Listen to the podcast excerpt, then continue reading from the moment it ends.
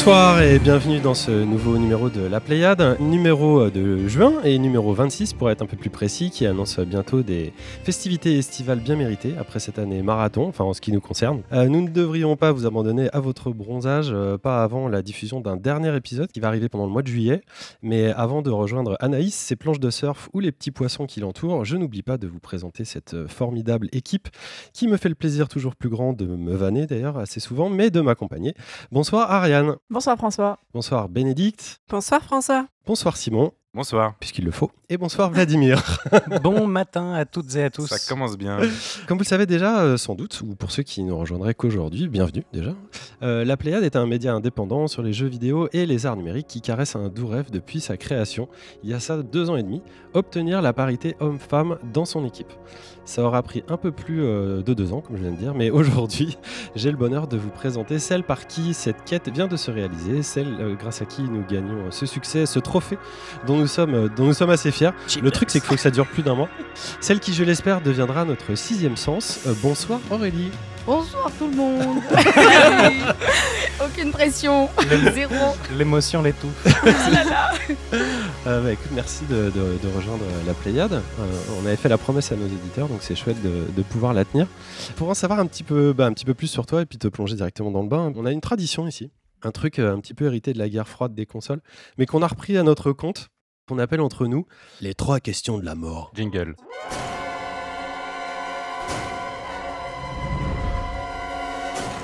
Et en fait, c'est des, petites questions euh, gentilles qu'on pose euh, à nos chroniqueurs quand ils nous rejoignent ou à nos invités euh, quand ils nous rejoignent aussi. Ce sont des questions euh, sur ton passé de, de gaming en fait. On va commencer par la première. On voulait savoir ce que c'était ton premier souvenir de jeu. Street Racer sur Game Boy. C'est mon premier jeu. C'est beau. Ah oui, c'est beau. Moi, je trouve ça beau. je sais pas quoi Euh, dire de plus. Bah non, mais Oui, c'est c'était en noir et blanc. J'y jouais chez ma mamie. euh, J'y passais en jaune et blanc. mais- Enfin, en noir et Ah, jaune, ouais. pardon. En vert, vert et En noir. vert et noir. ouais. En bichromie. C'était quelle année pour, euh, pour les plus vieux? C'est euh, genre 89, non? Ah non, mais moi j'ai dû y jouer en 95. Quatre- Ah oui, d'accord. Alors, deuxième question. Quelles sont tes plateformes de prédilection? PS4, PS3, PS2, PS1. PS2. C'est c'est PS0 je, je détecte un fil rouge dans cette réponse. Donc, tu, tu joues plus à la Game Boy, c'est fini quoi. Ah non, c'est pas fini la Game Boy, mais euh, elle déconne. Donc euh, j'ai pas trop le choix d'arrêter. D'accord. Qu'est-ce que c'est tes deux jeux préférés qui sont sortis ces 12 derniers mois? Mais en même temps, tu sais, on n'a pas de calendrier sous les yeux pour vérifier. Euh, je sais pas. Last Guardian, c'était sorti à. Il y a un an et demi. Oh là là, C'est pas possible. c'est pas possible. Mais tu peux avoir C'est qu'un des jeu. questions Tu, pièges. tu peux avoir qu'un jeu. Euh, Dead Cells, Dead Cells, ça marche. Ça marche. Ça marche. Donc Dead Cells, c'est vraiment le gros gros. euh, C'est le gros coup de cœur. Ouais. J'en ai pas eu forcément d'autres. Tu as joué sur quoi? PS4. Presque D'accord. Simon te pose la question parce qu'il avait fait la, la chronique. La euh, version ici. Switch Hein que j'ai euh, dévoré aussi. Ça ne se mange pas les jeux Et vidéo. qui est bugué un peu. Mais... Et enfin, du coup, euh, quels sont les deux jeux que tu attends le plus cette année? Alors le premier, c'est le jeu de Kojima que je pense beaucoup beaucoup de monde attend. C'est Death Stranding. Je dois le prononcer très très mal. Pas Non, c'est Simon le. Death Trending. voilà, c'est ce jeu que j'attends énormément. Euh, je l'attends pas en me disant ça va être le meilleur jeu du monde. Kojima révolutionne quelque chose. Mais je trouve qu'il attise énormément la curiosité. On sait pas où il veut nous emmener. Son histoire. euh, il passe d'un teaser avec des baleines mortes à un bébé qui est dans le ventre d'un homme à, à un livreur d'échelle. C'est très, très, très, très, Génie. très, euh, un génie. C'est- Je sais pas, ou un fou, mais euh, ouais, on va voir Ils les, sont ou les souvent deux. les mêmes. Livreur des chars, là, t'exagères un peu quand même. On Oh voit là bien là, que c'est une extension débat, pour aller débat, à une plateforme. débat, bon, bref. Et, Et l'autre? L'autre jeu, c'est le jeu de Spider, c'est un studio français qui s'appelle Gridfall. Alors, je me suis pas trop renseignée sur le gameplay, mais je trouve que l'ambiance, les concept art, tout ce qui relève de l'univers, ils sont déjà très bons euh, dans la création d'univers. Et là, j'en attends énormément aussi sur euh, l'ambiance qu'ils vont réussir à Carrément. mettre là-dedans. Et Spiders est un studio très cool euh, de toute façon. Donc j'espère que ça va être bien aussi. Nous, on sort juste de l'avalanche de news de l'E3 euh, sur laquelle on va revenir un tout petit peu, n'ayez crainte, et à notre, euh, à notre manière. Mais on va quand même parler du sommaire de, de- de l'émission. Ariane, tu vas nous parler de World of Warcraft 2. Simon, tu vas parler de Monster Hunter World 2. Bénédicte de Golden Sun 4. Vladimir du prochain jeu de Jonathan Blow. Il a préparé cette blague. hein, je, je précise. Non, mais en plus, c'est salaud parce qu'il y a un petit peu moins de suite que d'habitude euh, dans, dans cette E3, donc euh, ça va. Non, pas du tout. On va avoir un tour des news comme, euh, comme d'habitude, sur lequel on va, entre autres, revenir un petit peu sur, sur le salon qui vient de se clore à Los Angeles. On va avoir bien sûr le flashmo5.com euh, présenté par Sébastien. Béné, tu vas nous parler d'Observation. Vlad, tu vas nous faire euh, part de ton interview euh, avec Nathalie Lowhead, euh, qui est une, créatrice de jeux assez importante. En fait, tu vas nous expliquer pourquoi et surtout, tu, tu vas nous dire ce que toi t'en penses et comment, comment ça s'est passé, votre, votre rencontre, votre échange. On va avoir le sempiternel.vr qui fait plaisir à Simon et qui fait battre son petit cœur. Aurélie, toi, tu vas nous parler d'un jeu dont on a quand même vachement entendu parler ces derniers temps, qui s'appelle Tale Innocence. Tu vas nous dire si, comme tous, tu as apprécié ou, euh, ou pas. Et Ariane et Simon, vous nous faites un tandem ce mois-ci. Eh ouais. Vous parlez d'un jeu absolument inconnu, un MMO qui s'appelle Durango. On va voir. euh, Qui n'est pas un MMO, mais si tu veux l'annoncer Ah comme bah ça. c'est ce que Ariane m'a dit quand Bah on était à l'apéro, donc euh, je sais pas, je suis un peu perdu. hein. On verra ça tout à l'heure. Mettez-vous d'accord, hein, parce que c'est. Ils n'ont pas joué au même jeu apparemment. On aura évidemment nos snacks euh, pour ne rien rater, des petites expériences toutes, toutes sympas à faire euh, rapidement. Et on partira euh, sur nos quartiers libres. On va attaquer directement par toi, ami Simon. Euh, c'est le Previously on la Pléiade.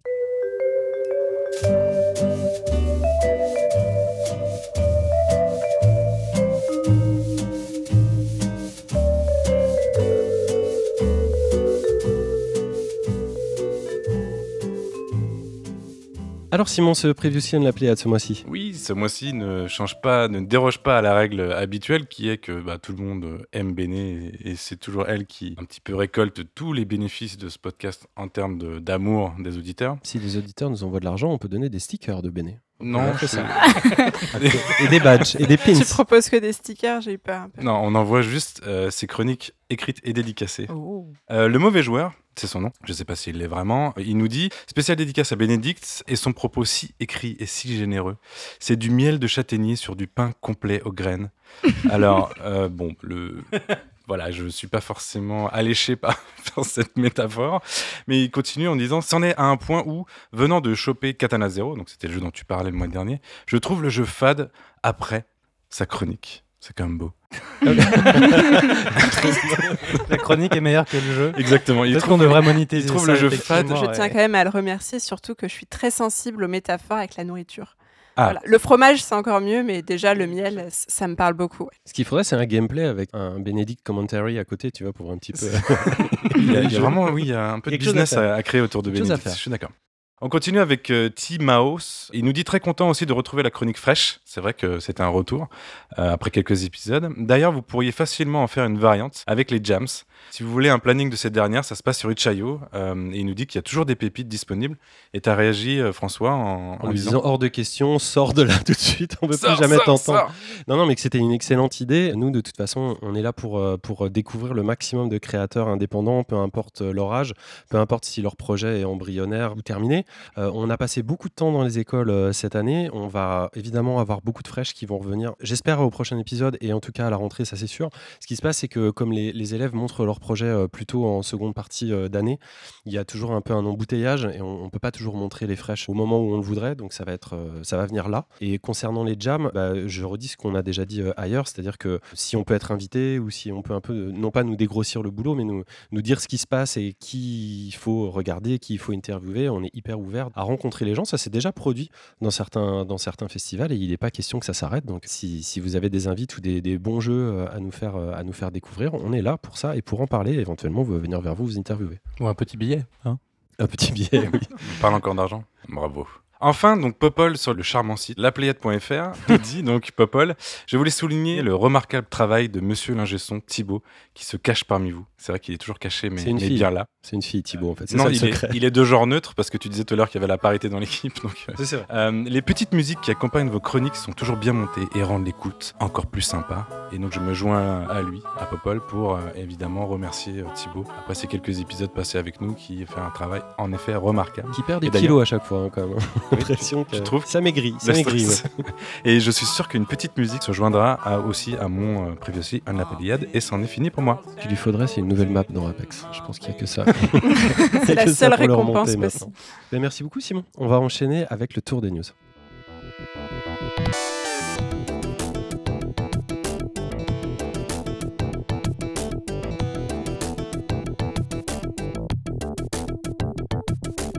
Vladimir, qu'est-ce que tu as retenu ce mois-ci comme news particulière avant qu'on attaque rapidement le brouhaha qu'il y a eu euh, à Los Angeles sur le 3 Eh bien, je vais vous parler de cyberpunk et de transgenre, puisque vous n'avez peut-être pas échappé à cette polémique qui a eu lieu ces derniers jours autour d'une affiche présente dans le trailer de Cyberpunk 2077 présentant euh, une personne transgenre hyper sexualisée, ce qui a beaucoup euh, offensé la communauté en question. D'abord parce que les, les transgenres n'ont pas vocation à être des objets de, consommation, ni les objets d'une fascination que je trouve personnellement assez morbide. Et en l'occurrence, euh, ça les a d'autant plus choqués que euh, CD Projekt n'en est pas à son coup d'essai en la matière, puisque l'année dernière déjà, à deux reprises, ils avaient pu tweeter des hum, propos et des blagues euh, transphobes, ce qui avait déjà posé pas mal de problèmes. Et puis aussi que, euh, eh bien, euh, le, cyberpunk, le genre cyberpunk, de, ses origines jusqu'à il y a un peu trop longtemps maintenant, malheureusement, mais en tout cas depuis le millionième jour, le, bouquin de Frédéric Paul de 1966, qui est pré, pré-cyberpunk jusqu'à Matrix, est complètement imprégné de la question du transgenre, parce qu'il y a forcément la question du transhumanisme, mais donc il y a aussi toute cette question justement de la, modification de soi, de pouvoir devenir et être euh, qui on pense être ou qui on est vraiment, euh, en tout cas dans sa tête. Et depuis une vingtaine d'années maintenant, les grosses productions, que ce soit au cinéma mais aussi dans le jeu vidéo, ont complètement abandonné cette partie du cyberpunk en ne prenant que le décor, les jolies lumières, les néons, euh, les- le, côté un Les peu- voitures volantes. Ouais, les voitures volantes du cyberpunk et ont complètement abandonné tout aspect politique à ce genre et ont un peu dépossédé du coup euh, les, les- les transgenres euh, de toute une littérature, de, de toute euh, une forme de représentation et d'image qui, qui était importante et qui était même peut-être un des seuls endroits où on les voyait euh, réellement apparaître dans une imagerie grande public et collective. Et donc il y a forcément une défiance par rapport à ça. Et donc voir ces des projets s'abîmer de cette façon-là et puis prendre avec aussi peu euh, d'intérêt cette question, s'en saisir comme juste euh, un, Faire valoir quoi. oui, voilà, c'est ça, parce que, alors, assez rapidement, le studio, euh, enfin, l'éditeur en l'occurrence, a réagi en, en expliquant que c'était de la satire, mais c'est comme d'habitude, la, la satire, si elle n'a pas un objet clair, si sa cible est pas euh, évidente et on, on, on la comprend pas, c'est pas de la satire, c'est juste, euh, c'est un mésusage. Et d'autant plus que cette affiche, apparemment, a été utilisée sur le stand de CD Projekt comme affiche publicitaire pour le jeu. Donc il n'y a aucune distance par rapport à ça. Simon? Oui, c'est juste que si c'est présent dans le jeu et que tu le vis à un moment donné ou c'est dans un contexte, c'est très bien, mais là, c'est un objet marketing en fait.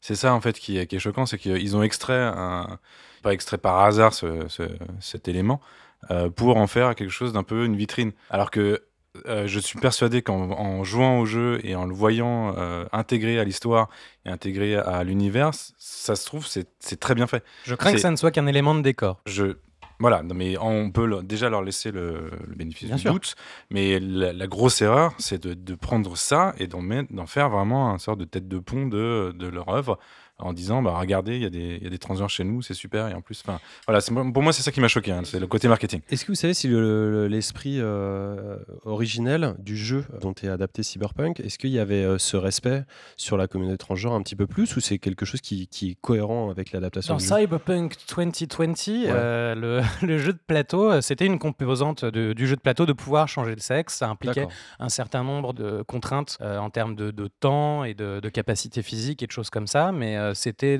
dès le début du jeu, c'était présent cette possibilité de faire des opérations pour pouvoir changer de sexe. Bon, après, bon, euh, je me fais juste un peu l'avocat du diable, mais parce que bon, ont le droit de, faire le marketing qu'ils veulent, et donc dans ces cas-là, qui s'étonnent pas de se prendre des critiques. Moi, ce qui m'avait choqué, c'était ce côté où on a le droit d'incarner un personnage féminin. Et pour autant, euh, ils ont décidé de faire leur marketing uniquement basé autour du personnage masculin. La défiance vient de ça aussi. Et je trouve ça super chelou en fait. Maintenant même, le discours est que on va peut-être, ils essayent de faire en sorte qu'on puisse incarner un personnage euh, transgenre si on le souhaite, ou non-binaire, ou je ne sais quoi. On pourra évidemment jouer un personnage féminin, mais l'ensemble de la communication est faite sur un homme Pourquoi blanc. ils communiquent pas sur la 45, diversité, tu vois, dans ces cas-là, et la liberté de pouvoir créer ton personnage comme tu le Voilà, c'est désires ça. Il y a eff- effectivement cette question de à quel point il faut encore faire aujourd'hui euh, un jeu qui s'appelle Cyberpunk avec un homme blanc trentenaire, euh, le, toujours le même mâle euh, sur la, sur la jaquette, alors que le jeu peut être complètement différent. Il est tellement mieux firmament, tu vois, c'est tellement le jeu qui est attendu partout sur la planète que du coup aussi il est soumis à n'importe quelle euh, micro-critique. Alors Il est que- plus qu'attendu sur la planète. La semaine dernière, c'était le jeu le plus vendu sur Steam alors qu'il n'a ouais. pas de date de sortie. En. Bénédicte, pour finir? Non, non, je voulais juste dire que euh, merci parce que je savais pas que déjà que Cyberpunk était adapté d'un d'un jeu de plateau et surtout que la communauté transgenre avait euh, été vraiment une composante en fait de cet univers-là. Donc je suis contente parce que moi-même dans le podcast j'apprends des choses. Mhm. Merci Vlad. Merci. Ouais, euh, Ariane, c'est quoi ta news ce mois-ci? Alors moi, c'est une de toute petite news. En fait, je voulais revenir sur le partenariat des jeux vidéo, télévision et cinéma. Euh, parce qu'en fait, j'ai appris. Tu pas nous parler de euh, Fort Boyard quand même. Non, alors non, que j'ai failli, mais non, là, non, C'est pour non. ça je te demande. Non, non, c'est en fait, j'ai vu qu'il y avait euh, le jeu Stranger Things qui j'ai sorti en même temps que la saison 3. Et euh, j'ai appris un truc assez cool parce que j'aime beaucoup cet acteur, c'est qu'ils vont faire une série euh, de The Division avec Jake Gyllenhaal et Jessica Chastain pour cet automne. Oula. Et euh, donc avec The Witcher et tout ce qui sort, je trouve ça vraiment bien de pouvoir... euh, C'est encore Ubi, j'imagine, qui, qui pousse ça. Bah, Ubi a développé un, Ouais, studio, enfin une branche. parlé, ouais. ouais. Ouais. Et il n'y a pas un jeu Breaking Bad aussi? On s'en fout, il n'y a pas Jessica entendu, Chastain dedans. Donc, euh, J'ai cru entendre parler de ça. Ça peut être cool, hein, ça peut être intéressant. Euh, Oui, moi j'ai- j'aime bien ce, Oui. ce crossover. Et Dark Crystal aussi, Ouais, Dark euh, Crystal. que je pensais être euh, genre, euh, ils avaient des- je pensais qu'ils allaient avoir déterré le film euh, et puis que je ne sais pas pourquoi ils l'avaient adapté en jeu vidéo, mais pas du tout. En fait, j'ai découvert que Netflix préparait une, euh, une euh, mini-série préquelle ou séquelle, je ne sais pas, Dark Crystal, euh, qui allait sortir fin, fin août. C'est quand même bien Je cool. suis Hein. un peu Je sais pas si t'as vu le trailer et tout, mais il est, il est- il est propre et tout. Quoi. Ah, t'es contre ça me rend triste. Ah, moi, je trouve Ouais, ça me rend triste. Ah bah écoute, merci Ariane pour ces petites news. Euh, Simon, what's up de ton côté? Yes, je vais vous parler d'une nouvelle console. Alors, euh, c'est un peu à côté de l'E3, puisqu'on ne l'a pas vraiment vu sur un salon ou sur une conférence euh, officielle. Mais c'est euh, Playdate qui euh, ressemble à un sort d'une Game Boy carrée, un peu plus fine qu'une Game Boy euh, première génération, Ça va faire plaisir à Aurélie. Qui ne joue que à des PlayStation, c'est ça Je- C'est ça. non, justement, c'est pas Sony en l'occurrence, c'est euh, Panic qui est un studio euh, états-unien qui, entre autres, pour ce, pour euh, ce qui, ce qu'elle a fait de plus connu, a édité le jeu Firewatch en 2016. Là, ils se sont dit, bah tiens, on va faire une petite console. Alors, elle est vraiment petite. Elle est euh, quasiment en noir et blanc au niveau de son écran. Donc, elle fait. euh, 400 par 240 de pixels. Merci. Les news sur les yeux. Donc, 2,7 pouces si tu veux continuer sur Ouais, les c'est trucs très très bien. que les auditeurs ne Combien comprendront de, pas. combien de teraflops Combien de teraflops 0,00001 teraflop. Mais ils ont des règles, ils ont des règles et des maîtres de couture, les auditeurs, comme ils peuvent. Tout à fait, ils, ils le prendront. Donc, euh, imaginez, alors si vous êtes vraiment feignant, vous n'allez pas du tout sur YouTube ou Internet, vous imaginez une Game Boy vraiment avec la croix directionnelle, deux boutons et une petite particularité sur la droite de la console qui est une petite manivelle. Trop bien. C'est rigolo. Ah, c'est c'est trop rigolo. Je ne vais pas vous parler de la news que vous retrouverez très facilement sur euh, les internets. En revanche, euh, je vais vous parler de partenariat que Panic a, a- a mis en place euh, pour faire justement cet objet. C'est Teenage Engineering, qui, est- qui sont des Suédois. Et je les connais bien puisque je pratique leur, leur matériel depuis assez longtemps maintenant et je fais de la musique avec euh, ce qu'ils produisent d'habitude Teenage Engineering et c'est l'OP1 qui est bien connu pour être euh, un synthétiseur autogéré, il n'y a pas besoin d'ordinateur sur lequel on peut faire des sons incroyables et aussi des petits, euh, ce qu'on appelle des drum machines qui sont vraiment des jouets. Il est en limite fait, à rougir. Je- On est dans l'intime là. Je fais- Là, je suis dans ma chambre. Là. Je- si vous me voyez, je viens de mettre un caleçon. Enfin, je suis que en caleçon. et, euh, et voilà. Et ce qui est très intéressant, c'est que donc euh, Teenage Engineering, c'est vraiment des gros geeks à la base. Et euh, moi, donc, pour utiliser leur machine depuis plusieurs années maintenant, il y a des écrans sur euh, ce qui permet de faire de la musique. Et à chaque fois, justement, c'est des représentations de type Game, Game Watch. Ouais, des jeux Et vidéo, ouais. Voilà, c'est vraiment du jeu vidéo en fait qu'ils font, euh, mais et uniquement pour la partie graphique, c'est-à-dire par exemple quelque chose qui va vous per- permettre de faire un equalizer très basique, bah, ils vont le faire de façon sympa, avec très peu de couleurs, mais euh, un design très Game Watch Nintendo de, de l'époque. Très ludique en fait. Ils avaient approché ça de façon très Et ludique. c'est génial. Et donc je pense, alors c'est vraiment ce qui m'intéresse parce qu'à la limite le fait de faire une nouvelle console, euh, ça a l'air d'être un gadget hein, quand on le voit comme ça. Mais si Teenage Engineering est derrière avec tous les petits geeks suédois que, que j'adore, ça peut vraiment faire quelque chose d'assez sympa. Je finis très rapidement en disant que donc ce sera évidemment des jeux spécifiques et ça aussi c'est intéressant. C'est-à-dire qu'ils vont pas reprendre des jeux existants Que des exclus. quasiment parce que cette manivelle euh, on imagine mal euh, utiliser des jeux existants mais on pourrait très bien les adapter et surtout ils vont faire un système de saison où euh, très régulièrement ils vont par exemple vous vous abonnez pour un an et tous les mois vous aurez un nouveau jeu à télécharger sur, sur votre console Voilà, moi j'ai plutôt hâte, ça va coûter à peu près 100, entre 120 et 150 euros. C'est un peu cher, mais quand on connaît la qualité des, de ce que produit Teen Engineering, je pense que je le testerai pour vous. Tu as dit tous les jeux, c'est pas exactement ça, c'est qu'en fait la, console va compter 150 dollars et que dans les 150 dollars, on aura accès aux 12 premiers jeux.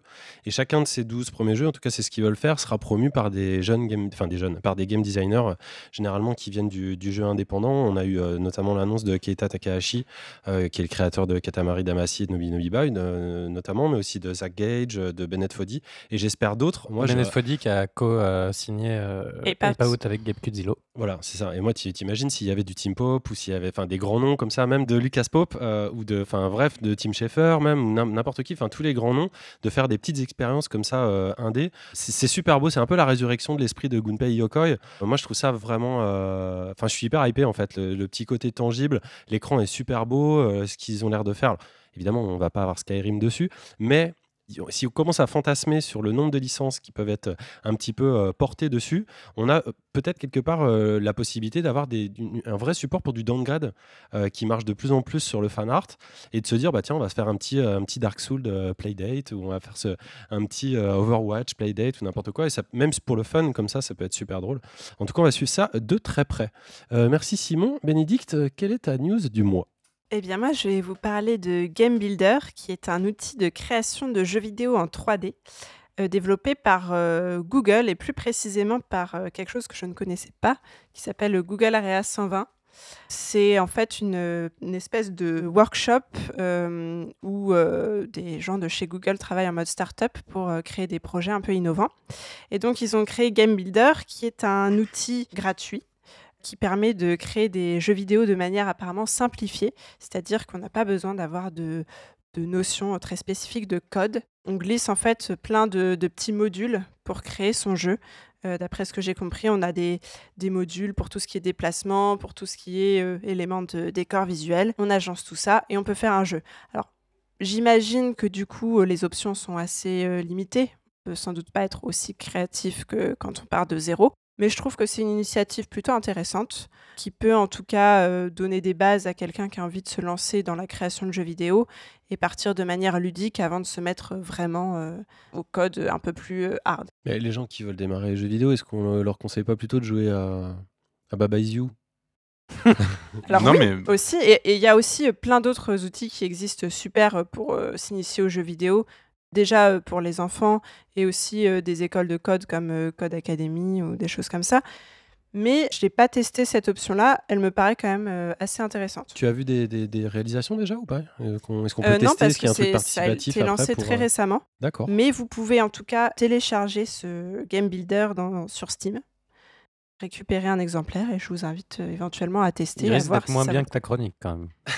Ça, c'est vrai pour tout, euh, Vlad. Non, mais c'est un lien direct avec euh, Fleur et Fontaine. hein. C'était les discussions qu'on avait eues euh, il y a deux ou trois épisodes sur euh, justement les outils qui permettent à des artistes de passer toute la partie coding euh, un peu technique et de juste s'exprimer. Bah, c'est vraiment des outils qui, euh, qui sont à, à valoriser, à mon avis, pour justement peut-être euh, permettre à plus de gens, de plus en plus de gens, de faire des jeux. Ouais, surtout, que- surtout qu'ils sont gratuits, donc euh, c'est c'est déjà bien. Après, il faut voir exactement comment ça fonctionne en termes de licensing et tout ça. En l'occurrence, l'épisode auquel tu faisais référence, Les Fleurs et Fontaines, c'était nos invités euh, d'avril pour l'épisode 24, si vous voulez aller le réécouter. Et du coup, ça me fait penser effectivement aussi à RPG Maker, qui est un logiciel hyper utilisé pour, euh, pour créer des jeux et qui a eu l'occasion aussi d'être dépassé. J'avais parlé ici en snack de euh, True Crime Story, euh, qui a été co-signé par Davey Reedon, qui était autour de, de l'histoire de Kenny Reeves, le criminel. le criminel. Euh, moi, de mon côté, ce qui m'a frappé ce mois-ci, c'était euh, l'annonce euh, des, des Pégases. En fait, les meilleurs jeux vidéo français vont être enfin récompensés par, des trophées. tout juste 90 ans après la création des Oscars, en fait, il faut quand même, faut quand même le, dire.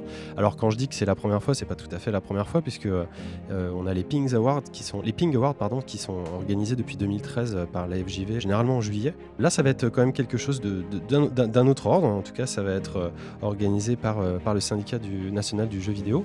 On va voir ce que va donner cette guéguerre. Est-ce qu'il va y avoir au final euh, une, seule cérémonie ou si les deux vont, vont perdurer En tout cas, moi je suis assez euh, satisfait. J'espère que ça va apporter un nouvel éclairage parce que les, Ping Awards étaient, étaient bien en tant que tels, mais n'étaient peut-être pas forcément bien euh, mis en avant. Il y a peut-être d'autres choses, d'autres choses à créer. Je vois Vladimir qui fait une moue terrible et qui s'enfonce sous son siège. Je sais que tu pas, que t'es pas un pro euh, des, des, des, des- des cérémonies à récompense. Moi non plus. Moi, je, je- je pense plutôt en termes de valorisation et de représentation sur le, sur le grand public. en Je fait. trouve ça très très 20e siècle. Et puis j'ai l'impression que les Césars, déjà tout le monde s'en fout. Les Molières, je n'en parle même pas. Donc le Pégase. Mais non, mais c'est pas vrai. Regarde les Game Awards euh, qui sont décernés euh, tous les années. C'est une cérémonie qui raconte Les Game plus en- Awards et les Oscars, ça marche Et effectivement. ben donc voilà, donc on peut, on peut très bien avoir quelque chose d'un peu plus moderne. Et de... À la française, ouais, mais bon. Très télévisuel. En Ouais, fait. c'est pour ça que tu parles du Ouais, 20 e c'est siècle. Moi, j'ai 20e la même sensation. C'est la télé, quoi. C'est super la télé. Puisque je connaissais rien. C'est horrible. Ça peut sans doute peut-être un peu démocratiser pour des gens qui restent plantés devant leur télé, qui tombent là-dessus et qui font Oh bah tiens, il y a même une cérémonie de récompense pour les jeux vidéo. Bah, dis ça donc, dis donc, c'est intéressant. ça peut- ça- Bah attends, peut- meilleur jeu indépendant, Baba Is You. Euh, meilleur graphisme, Non, mais Baba il y en a Is You. un, c'est Meilleur la même jeu de l'année, chose. Baba C'est- Is You. Bah, comme au César. C'est comme les Game Awards, ça finit avec euh, le jeu de l'année. en plus, je dis n'importe quoi parce que triple Baba Is You A. n'est pas français, donc il faut sortir les. Bon, Uplex.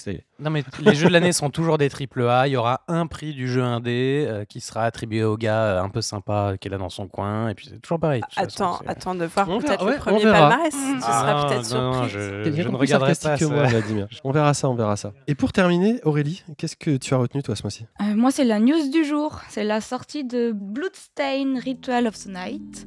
Et ce qui est intéressant, c'est que c'est un Kickstarter qui a commencé il y a 4 ans de Koji Igarashi, qui était euh, l'assistant réalisateur sur Castlevania Symphony of the Night. Et du coup, euh, il, revient, il est revenu sur la scène. Il a réussi à toucher, j'ai noté le chiffre exact, 5 545 991 dollars pour son. Kickstarter. Une belle La somme. prochaine mot 3. quoi. Joli. Et il n'est pas parti en vacances. quoi. Et il n'est pas parti en vacances apparemment puisque le jeu est sorti. Et ce qui m'a intéressé c'est aussi que c'est Ayami Kojima qui a fait le l'artwork, la couverture du, du jeu. Et non pas idéo donc. Et non pas Hideo, non, non, c'est Kojima, c'est Ayami, c'est la meilleure. Et du coup, c'est celle qui faisait les couvertures des, des Castlevania. Donc elle a participé au développement du jeu pour la promotion.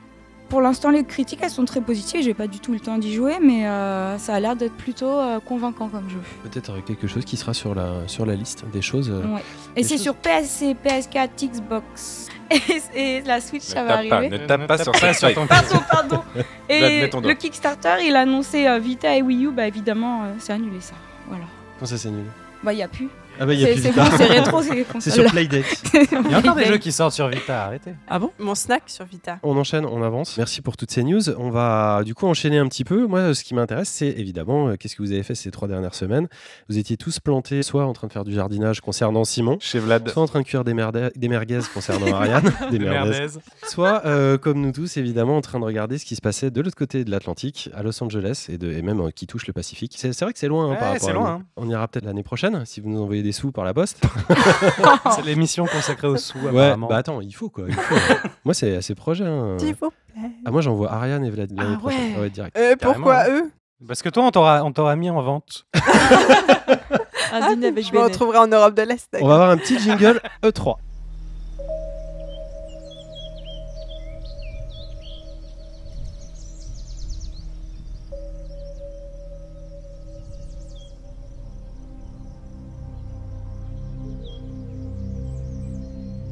Un peu de calme, un peu d'ambiance bucolique, parce que moi j'aime ça, et c'est vraiment ce qui m'a saoulé dans ce 3, c'est qu'on pourrait vraiment ranger 90% des jeux dans un sac, qui est le jeu euh, classique, hein, des pampons boum boum, euh, les jeux états-uniens, comme tu dirais Simon, et puis les jeux, de la, les jeux de la paix, les jeux de la joie, les jeux de la nature, ceux qui m'intéressent, ceux que j'ai relayés sur Twitter. Mais euh, bon, il y a eu plein plein de trucs, hein. c'était un peu euh, le 3 de l'orgasme, on va pas revenir en détail il y a de- dessus. Oui, le 3 de l'orgasme. Enfin, le- de l'orgasme. Tu viens de dire le dit droit de ça. l'orgasme. J'ai dit ça, c'était peut-être un lapsus. du coup, euh, Simon, tu me regardes avec des grands yeux. Est-ce qu'il y a des choses, toi, qui t'ont paru importantes, qui, qui t'ont vraiment marqué euh, dans cette 3 sur lesquelles tu, veux- tu veux revenir, que ce soit un jeu ou euh, quelque chose euh, Alors, Plutôt moi, dans le domaine indé, hein, parce que les, les Ah, gros, on va ah, les laisser bah, alors non, j'ai rien à dire. Non, Ouais. c'est le, le seul moment où j'ai regardé le 3, c'était chez Vlad et on s'est euh, on, on s'est tapé entre guillemets la hum, conférence Ubi. Et moi, ce qui m'a un peu marqué, de près ou de loin, parce qu'en fait, ça m'intéresse pas vraiment. Je suis désolé, je, parce que je suis pas forcément le plus enjoué vis-à-vis de euh, cette, gentil, euh, c'est gentil de me. Et après, vous. Non, mais ça, après, ça va être crescendo, ça va Ah, être génial. Après, vous allez. euh, L'orgasme viendra, mais plus tard. Et euh, moi, ce qui m'a euh, voilà, ce qui m'a intéressé, en tout cas, euh, c'est euh, ce qu'on a pu voir sur euh, ce machin 3, Watch Dogs. Watch Dogs 3. Legion. Three. 3, three, euh, qui euh, est euh, alors une polémique qui est née en moi, hein, ça, je suis peut-être tout seul, mais sur euh, le côté politique apolitique euh, de euh, d'un sujet qui est ben, le Brexit hein, derrière ou, ou d'autres sujets qui, euh, qui viendraient être lié à, en tout cas, une forme d'expression d'Ubisoft en général. Et euh, ça m'a fait rire de voir que très vite, euh, Ubisoft a réagi parce que tout le monde s'est dit tiens, mais ça a l'air politique ce truc. Et en fait, tout de suite, ils ont dit non, non, non, nous, on a notre propre forme de politique et on s'exprime tel qu'on tel qu'on le veut, on ne veut choquer personne. Et je trouve ça hallucinant qu'une société, voilà, c'est pas hallucinant en fait, c'est normal, mais qu'une société ne, ne prenne autant pas parti du tout sur. Alors qu'elle exprime des trucs très politiques et derrière elle dit non, non, vous inquiétez pas, c'est pas politique, c'est débile, je trouve ça un petit peu bizarre. Voilà. Je sais pas ce que donnera l'œuvre au final. euh, parce que je pense vraiment qu'ils vont faire quelque chose d'intéressant. Mais euh, ce rétro-pédalage, alors que euh, leur présentation à l'E3 était quand même très très politique, en tout cas je l'ai ressenti comme ça, ça m'a fait rire. Voilà. C'est ça que Bah, j'ai retenu. J'ai envie de dire, c'est pas en étant euh, politique et en prenant parti qu'on devient euh, deuxième acteur du jeu vidéo dans le monde. C'est beaucoup trop. Pourquoi pas? Oh, parce que c'est. Euh, oui, c'est une logique commerciale, purement commerciale. Non mais très bien. Je- J'approuve pas, mais euh, en fait, ils sont devenus trop gros pour, euh, pour être vraiment politiques. À mon avis, c'est plus possible au stade où ils en sont. Vous, vous l'avez vécu aussi le- la, la conférence, vous l'avez vu ce Ouais. truc Oui, politique. tu, tu euh. parles donc des, des chiens qui regardent, euh, la légion des chiens qui regardent, c'est ça? Je, te- je parle pour Non mais nous sommes Légion, excuse-moi, c'est quand même... euh, nous sommes Légion, c'est C'est les un- Anonymous, oui. c'est les le slogan Anonymous. des Anonymous. C'est le slogan et, Et le diable. et- et le, côté masque, Que- etc. Très au-delà de- du, du Brexit, parce que finalement, je veux dire, Ça- on va faire un débat à chaque jeu là le, parce roi- que- Je- le je- Royaume-Uni va sortir de l'Europe. Donc à partir du moment où ça va arriver, là en octobre ou en novembre, tous les jeux qui vont se passer au Royaume-Uni seront post-Brexit. Donc faire un jeu post-Brexit, ça n'est pas politique en soi, c'est juste l'état des choses. contextuel. ouais. Par contre, effectivement, euh, toute cette la, la question même de faire un jeu où tu dis tu vas pouvoir incarner l'ensemble des PNJ et finalement, peu importe qui est, qui est pas un héros, justement la disparition du héros, la disparition de la figure, on parlait de, de Cyberpunk tout à l'heure, et de ce héros blanc sur la, sur la jaquette, la disparition de ce héros blanc, le fait que euh, on puisse jouer l'ensemble des PNJ, ça c'est super politique par contre. Ça c'est très très très politique. Ok, on va enchaîner parce que sinon on va passer la, la nuit là-dessus. Qui est-ce qui veut enchaîner Toi, Bénédicte? Bah, Il y a quelque chose qui t'a- euh, qui t'a interpellé Je vais enchaîner alors d'abord euh, rapidement sur Watch Dogs, que moi aussi euh, j'ai beaucoup euh, apprécié euh, cette, euh, cette annonce-là. Alors au-delà de l'aspect politique qui effectivement était intéressant, même euh, l'aspect euh, complètement fun du jeu, de pouvoir jouer plein de personnages différents avec des gros accents anglais et notamment une mamie, me, me paraît hyper sympa. Donc j'y jouerai quand même, même si ça n'a pas voilà, forcément la, la portée politique ou narrative qu'on aurait pu espérer. Et euh, je dirais euh, globalement euh, toutes les annonces des Volver, Ouais. euh, qui étaient euh, très très chouettes. Je me rappelle plus du nom de ce Battle Royale qui avait l'air très Guys. rigolo. Voilà, Fall Guys. avec Fall des Guys. petits blobs, le Devolver Bootleg qui est sorti. Et euh, le jeu avec le slime qui s'appelle Carry Carrion, avec l'espèce de monstre. Ah oui. euh, C'est pas toi C'était pas le jeu sur lequel tu voulais venir? Bah vas-y. Oh là C'est une sorte de Metroidvania où pour une fois on joue le méchant. C'est une sorte de grosse mare de sang là en pixels qui vient tout bouffer et tout bousiller sur son passage. Et ça a l'air très euh, dynamique avec une prise en main assez rapide et agréable. Et c'est fait par Phobia Game Studio. Ça sort bientôt. Non, pas bientôt. Le 1er juin 2020, donc pas bientôt. Bien- bientôt, mais dans un an. Bientôt, mais pas bientôt. Et c'est vrai que la conférence d'Evolver, ça faisait un bon euh, rafraîchissement, quoi. Ils se prennent pas au sérieux, ils vont à fond dans leurs idées, et pourtant il y a une diversité de jeux qui est très agréable. Il y a des jeux très colorés, euh, des party games. À côté de ça, il y a un jeu où on joue ce monstre. C'est très, ouais, très intéressant de regarder leur. euh, Enfin, malgré le, que maintenant ils ont un certain succès, ils arrivent à rester un peu les, les punks du jeu vidéo. Quoi. Ouais, c'est clair. Bon, Ouais, après, on se demandait le mois dernier ce qu'était un jeu d'Evolver, effectivement, c'est peut-être cette image, euh, image là. on dit les punks. Les, punks. Les punks. Ce sont les punks. Ça m'a- ça m'aurait étonné que c'était pas un jeu en pixel art euh, que tu aurais choisi de toute façon. Euh, je vous conseille le, jeu, le, le film d'horreur The Blob. Je sais pas si vous avez vu ça. C'était un, Oui, ouais, film des années 80 qui, moi, ça m'a fait vachement penser à ça. Enfin, bon, bref. Et toi, Ariane, euh, Oui. qu'est-ce que tu as retenu dans cette 3 gargantuesque Eh bien, moi, j'ai très envie de jouer à Lost Amber qui sort le 19 juillet. Ah, ouais, je l'ai noté aussi, ouais, le jeu de contemplation, là, je- ça m'a beaucoup plu, oui. Co- Comment ça, je- tu peux nous en un peu plus? Bah, en fait, euh, si j'ai bien compris, tu incarnes plusieurs animaux et puis tu te, tu te balades. Et j'ai pas trop voulu me spoil, mais en tout cas, j'ai vu les visuels et tout. C'était vraiment typiquement le genre de jeu où je peux me perdre et, et j'ai hâte. Donc, 19 juillet. Alors, j'en profite parce que du coup, ce, jeu euh, fait partie. on a fait une petite sélection sur, euh, sur nos réseaux sociaux. Si vous les suivez sur euh, Facebook et sur Twitter, on a mis une dizaine de jeux indés qui avaient retenu notre attention plus particulièrement et qui et donc Lost Ember est dedans. Il est un petit peu déroutant au niveau de la, direction artistique et je le trouve complètement fou. Au fur et à mesure du trailer, on se dit mais ce truc, ça a l'air complètement dingue. D'ailleurs, à certains moments, j'ai repensé au travail d'Alix Desoblio avec des, des- créatures qui étaient traitées comme ça, juste de façon filaire Le loup, ça. le loup, mais il y avait aussi des dauphins. Et euh, en l'occurrence, dans, dans Lost Ember, il y a toute une zone en fond aquatique Oui. et tout comme ça. Et je me suis dit, ouais, c'est- c'est- c'était un peu le même délire. De... Alors, je sais pas du tout où on va euh, dans, dans le jeu, euh, mais ça ça- ça- ça m'a rappelé euh, cette œuvre-là. Euh, moi, juste très rapidement, j'ai trouvé que c'était globalement assez insupportable, en fait, dans la dans la dans l'ampleur que ça a pris. J'ai pris au début, il y avait tout ce côté. On a l'impression que le 3 s'était transformé en, en festival Imagina d'images de synthèse. C'est-à-dire qu'on on- on voyait tout sauf des jeux, en fait. On voyait que, que, que- que des trailers. euh. Donc il y a quand même eu un peu de gameplay et puis plein de projets qui m'ont quand même saucé euh, Très peu. hein. euh, par derrière. Des, des projets qui m'ont saucé? Non, non, du gameplay. Oui, comparativement à la masse de gens, il y, a- il y a eu plus de 350 titres qui ont été montrés, quoi. C'est un truc de, c'est un truc de fou. Je me suis tapé toutes les confs. Euh, la conf la, la- la plus grande, c'est celle de. Alors il y avait Kind of Funny Games, Kind qui était, Games. il y avait beaucoup de choses. Et ben la, la- c'était rien par rapport à la conf VR. hein. La conf VR qui a été fait par Upload VR, c'est là où il y a le plus, euh, le plus de titres. J'y reviendrai rapidement dans, dans- dans le point VR. Du coup, moi, le, jeu qui m'a bien plu, bah, c'est la, sélection que, vous avez qui est, très bien. Évidemment, le 12 minutes dont tout le monde parle m'a vraiment euh, saucé, tout comme le Way of the Woods qui est sublimissime, euh, où on suit, euh, la vie d'enfant, en fait. euh, J'ai l'impression, mais le, rendu de, de DA, moi, m'a complètement, m'a complètement surhypé. En tout cas, pour moi, je trouvais que c'était un peu un, un E3 qui, qui se perdait en gesticulant. C'est vraiment la première fois où j'ai cette overdose de violence, en fait. J'ai vu qu'il y avait plein de titres qui étaient alternatifs à la violence, mais on est vraiment sur le territoire américain et je suis encore halluciné de voir le nombre de titres avec des armes à feu, avec des zombies, etc. On a l'impression que c'est le, c'est le, le corps du jeu vidéo, en fait, si on, si on ne regarde que ça. Et, ah, c'est la première fois que ça m'a que ça m'a choqué, en fait. Je sais bien qu'on est au, au cœur du divertissement, mais je trouve que là, parfois, on est vraiment dans, dans, dans le cœur du divertissement, ce qui est le moins intéressant, quoi. Euh, ouais. Oui, je voulais juste dire que j'ai eu énormément cette impression aussi. Alors, j'ai j'ai pas tout suivi, mais rien qu'en regardant la Confubi justement euh, chez Vlad, euh, avec Ghost Recon, The Division, Rainbow Six, Tout Tom. Clancy. J'ai fait une overdose. euh, Il n'y a pas eu que ça. hein. Il y a plein d'autres jeux qui sont pas comme ça, et je veux, je veux le souligner. Euh, particulièrement d'ailleurs chez, chez Nintendo, qui m'ont vraiment bien branché dans leur approche de plus en plus Disney, de plus en plus jouets qu'ils essayaient d'avoir. Mais globalement, c'est hallucinant. Il y, a, y y des trailers, je sais pas si on va en, en passer euh, en parallèle à l'émission, mais qui sont vraiment des, des trucs où il te faut deux neurones et demi pour comprendre. quoi. Bref, euh, Vladimir, pour conclure, toi, il y a un jeu sur lequel euh, tu voulais revenir? Euh, Pour en citer quelques-uns dont on n'a pas parlé ici et que tu n'as pas déjà relayé dans ta liste sympa. Moi, il y a Evil Genius 2, figure-toi. Pour moi, c'était un, vrai chouette jeu du début des années 2000. C'est un genre de Dungeon Keeper.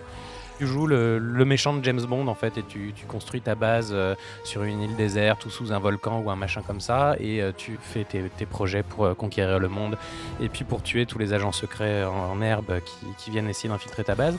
Il y a Summer Catcher qui est un tout oui. choubi, comment on appelle ça? Un, un truc où tu roules pendant longtemps là. Un jeu- Un jeu de course. Non, pas du tout. Un Forza. Pendant longtemps, pas, pas très vite, pendant longtemps. Tu sais, cette- il y a Truck Simulator. tout un genre. Non, Les Allemands. Oh là là. Un Marble-like. Un road trip. Un road trip, exactement. C'est un tout choubi Wow. road trip, tout en pixel, tout mignon, euh, tout sympa, avec une, euh, une BO tellement stylée que les développeurs euh, l'ont immédiatement euh, sorti sur, sur Spotify après avoir eu les, les retours euh, des, des gens. Euh, et les développeurs en question, c'est Noodle Cake, figurez-vous, qui est le studio à l'origine de Golf Blitz, euh, le jeu auquel tout le monde joue Ah. ici depuis le, depuis le snack de Simon. D'ailleurs, on n'a euh, pas dit qu'il y avait un jeu. dernier. Il y a un jeu de golf sur Playdate aussi qui arrive. hein. On est à fond golf. D'ailleurs, j'en prenais, j'en profite. Abonnez-vous. Euh, non, je- à l'équipe on, de Golf on Blitz. a une équipe, la Pléiade dans Golf Blitz, euh, en, en e-sport. On est pouvez nous 14e rejoindre si vous France. voulez. Exactement. Eh, faut le Grâce à dire. moi. hein. C'est vrai Ouais, bien sûr, grâce à Hors toi. sujet, hors sujet. Maintenant, je joue pas.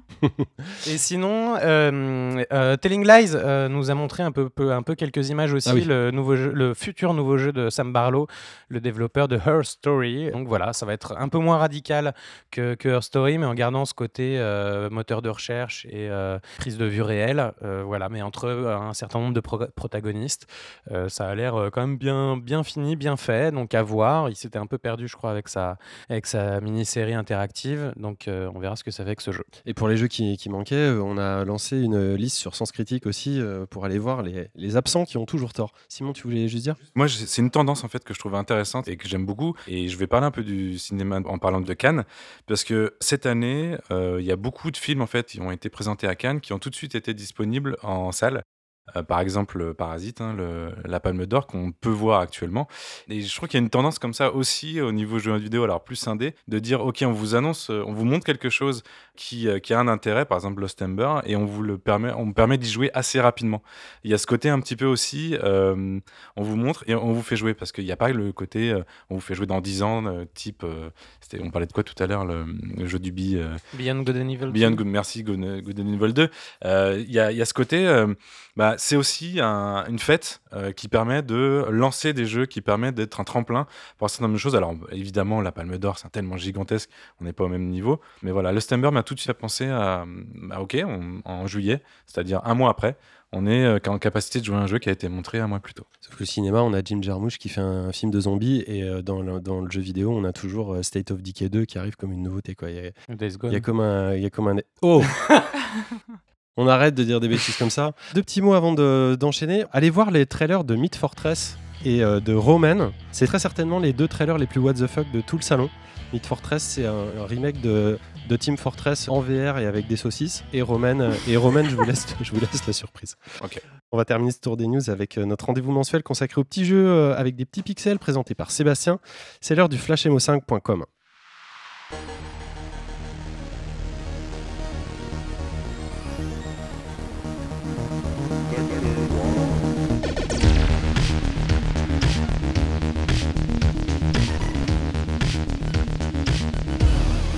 sur le Flash MO5.com, votre rendez-vous mensuel sur l'actualité du rétro gaming et de la culture numérique.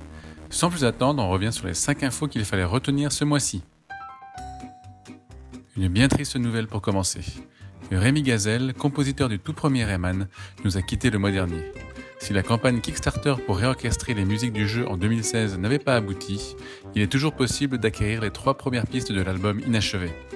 Nos pensées et tout notre soutien vont bien évidemment à sa famille.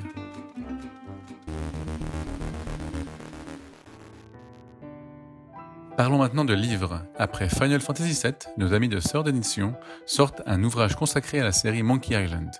Emblématique du genre point and click, le livre, intitulé Les mystères de Monkey Island à l'abordage des pirates, tente d'expliquer en quoi cette popularité est loin d'être usurpée, tout en revenant bien entendu sur le parcours de Feu LucasArts, mais aussi de Feu Telltale. Comme d'habitude, le livre de 288 pages est disponible en deux versions, l'édition standard à 25 euros et la First Print à 30 euros. Cela promet d'être une bible pour tous les fans de la célèbre saga de pirates. Après les livres, passons à la musique. Wayo Records, bien connu des amateurs d'OS et de jeux vidéo, a annoncé coup sur coup deux albums. D'abord, c'est Skies of Arcadia, qui va bénéficier d'un triple album qui réunit les compositions de Yutaka Minobe et Tatsuyuki Maeda, en version CD ou vinyle. Il contiendra jusqu'à 75 pistes, dont deux nouveaux arrangements au piano créés pour l'occasion. Pour les plus fans d'entre vous, une boîte à musique est en vente pour la bagatelle de 252 euros. Les précommandes sont d'ores et déjà ouvertes pour une sortie en juillet 2019. Mais outre le RPG Dreamcast, Wayo sort également en décembre 2019 une nouvelle version des musiques de Little Big Adventure. Le double album est disponible en CD à 25 euros ou en vinyle pour 50 euros, ainsi qu'en version dématérialisée pour le prix de 15 euros. Et si vous voulez en savoir plus, nous avons une interview du compositeur, Philippe Vachet, grâce à laquelle vous en saurez plus sur ses méthodes de travail ou les spécificités de la musique de LBA. Joli mois pour les annonces de BO de jeux.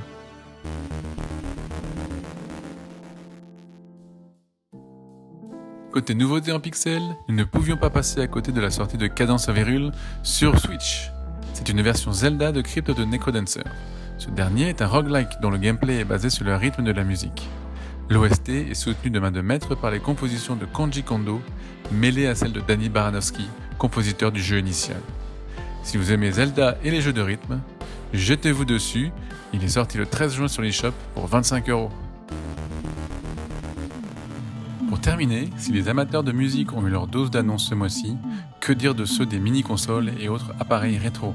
Ce ne sont en effet pas moins de 5 machines qui sont concernées par cette compilation de news. Commençons doucement avec Sega qui parle des accessoires et des jeux de la Mega Drive Mini.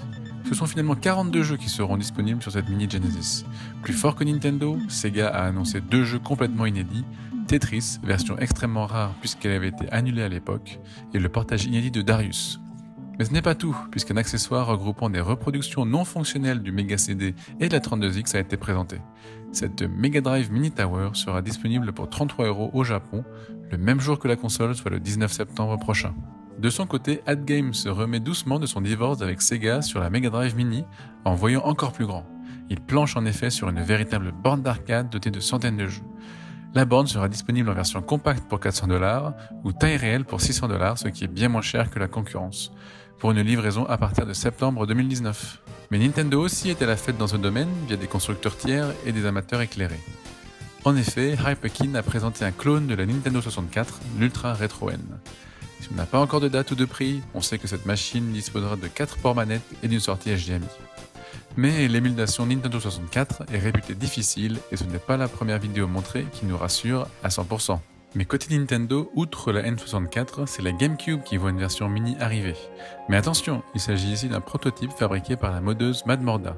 Il est bien fonctionnel comme on peut le voir sur une vidéo YouTube, et Mad Morda a en fait compacté une Wii pour l'insérer dans une reproduction miniature d'une coque de NGC. Cette dernière contient toujours 4 connecteurs manettes, mais en jack, et 2 ports USB à la place des ports memory card. Et finissons en beauté avec Konami, qui est aussi allé de son annonce. L'éditeur détient en effet les droits de la PC Engine, mythique console japonaise de la fin des années 80, depuis qu'il a absorbé Hudson Soft en 2011. Et c'est bien une PC Engine Mini qui a été annoncée. Si rien n'est connu concernant son prix ou sa date de sortie, on sait que des jeux comme R-Type, Iron Crush ou Ninja Spirit seront de la partie.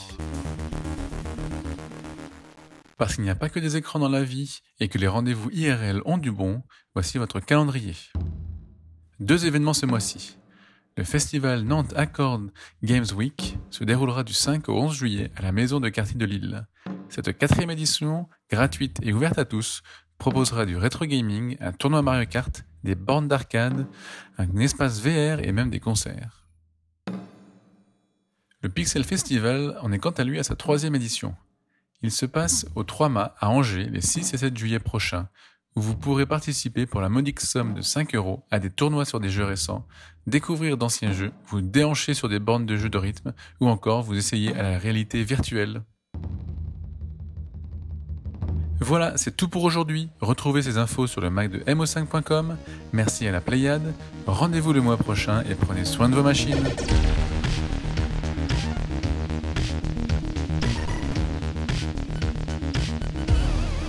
Merci Sébastien. Comme chaque mois, on vous invite à aller voir toutes ces news de façon détaillée sur le super Mac de mo5.com et on retrouvera ce flash le mois prochain, le dernier euh, avant l'été, pour que vous ne manquiez rien de toute l'essentiel de l'actualité du pixel, des jeux euh, néo, rétro, classiques, etc. On va enchaîner avec notre première chronique. Et cette première chronique, vous l'attendez tous et toutes, c'est la chronique Radio France, c'est la chronique de Bénédicte. Tu vas nous parler d'un jeu formidable qui nous envoie dans les étoiles et qui s'appelle Observation.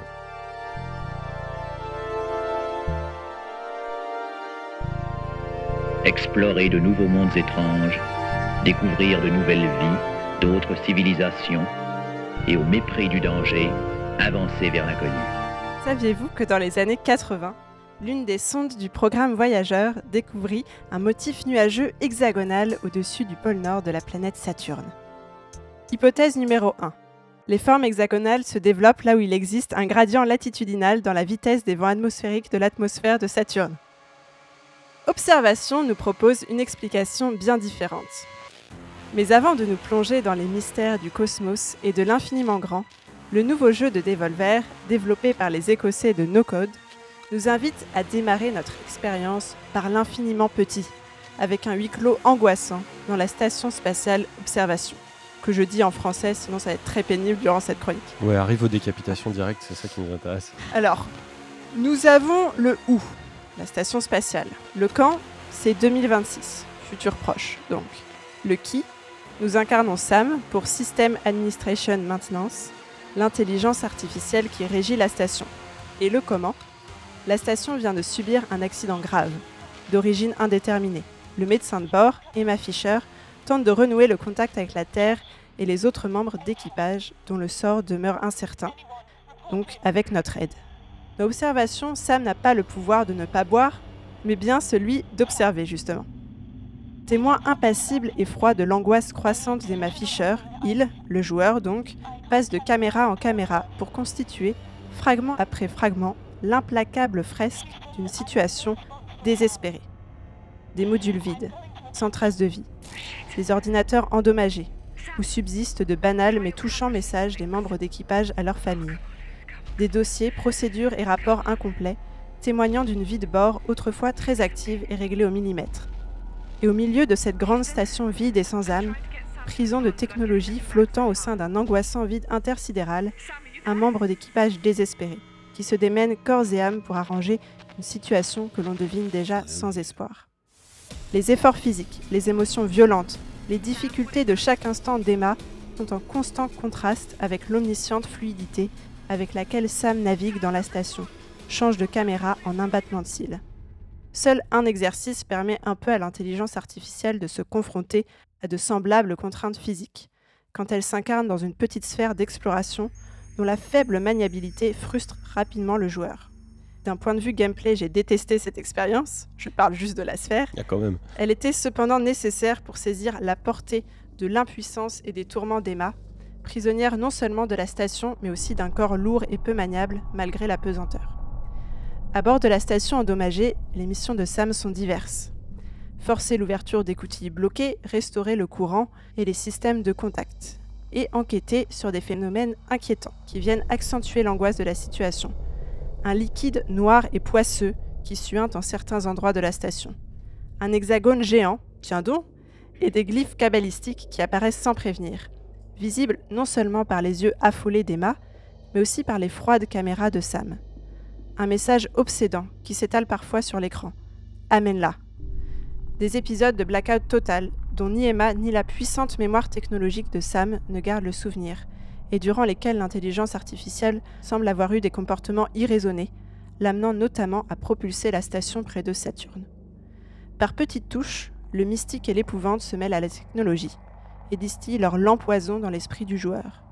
Alors qu'on est occupé à scanner l'intérieur d'un module, à rassembler des morceaux de schéma, à débloquer un système de refroidissement, on craint l'apparition dans un coin de l'écran d'un de ces indices qui nous prouvent que la catastrophe actuelle n'est pas le fruit d'un malheureux hasard, mais bien l'aboutissement des plans d'une entité malveillante qui se jouerait de nous et tiendrait dans le creux de sa main, tel un jouet dérisoire, cette station dont notre apparente maîtrise ne serait qu'illusion. Le rythme d'observation est lent, très lent. Tout se joue presque en silence, dans une solitude de plus en plus pesante. Un enchaînement fastidieux de maintenance technique troublé seulement par les interactions chaotiques avec une Emma qui peine de plus en plus à comprendre la situation. Et par ces scènes mystiques qui nous mettent au ventre une boule d'angoisse familière, celle d'Interstellar, de Gravity, d'Alien, celle du prisonnier impuissant de l'espace, qui ne peut se cacher qu'un temps derrière la puissance dérisoire de la technologie. Celle-ci ne vous protégera pas du danger. Dans l'espace, personne ne vous entendra crier. Observation, c'est donc un jeu développé par No Code et publié par Devolver Digital, qui est disponible sur PC et PS4 pour le prix de deux places de cinéma environ. Oh, ça y est, c'est reparti. voilà, Quoi, ça faisait longtemps. T'as pas vu Life, le, le film Life? Non, Je pensais vu. exactement à ça. Ça ressemble énormément, mais de, de très très très Avec près. Jake Gyllenhaal Jay- ouais, Jake Gyllenhaal What Jake et. Ryan Reynolds. Euh, Vlad, tu as joué aussi, non C'est ça? Absolument. Qu'est-ce que t'en as pensé, toi, euh, rapidement? Euh, moi, j'ai été très pris. La réalisation est vraiment bien. J'ai surtout vu 2001, l'Odyssée de l'espace, en l'occurrence, parce qu'il y a cette figure du monolithe. au travers, euh, au travers du jeu. Oui, oui, qui est, qui est permanente. Et puis ce côté, du coup, c'est pas, pas Jupiter, c'est Saturne. Enfin, il y a un truc très, très proche, même dans certains éléments de mise en scène. Mais même peu importe, je trouve qu'effectivement, ce que vient de dire Bénédicte est assez juste.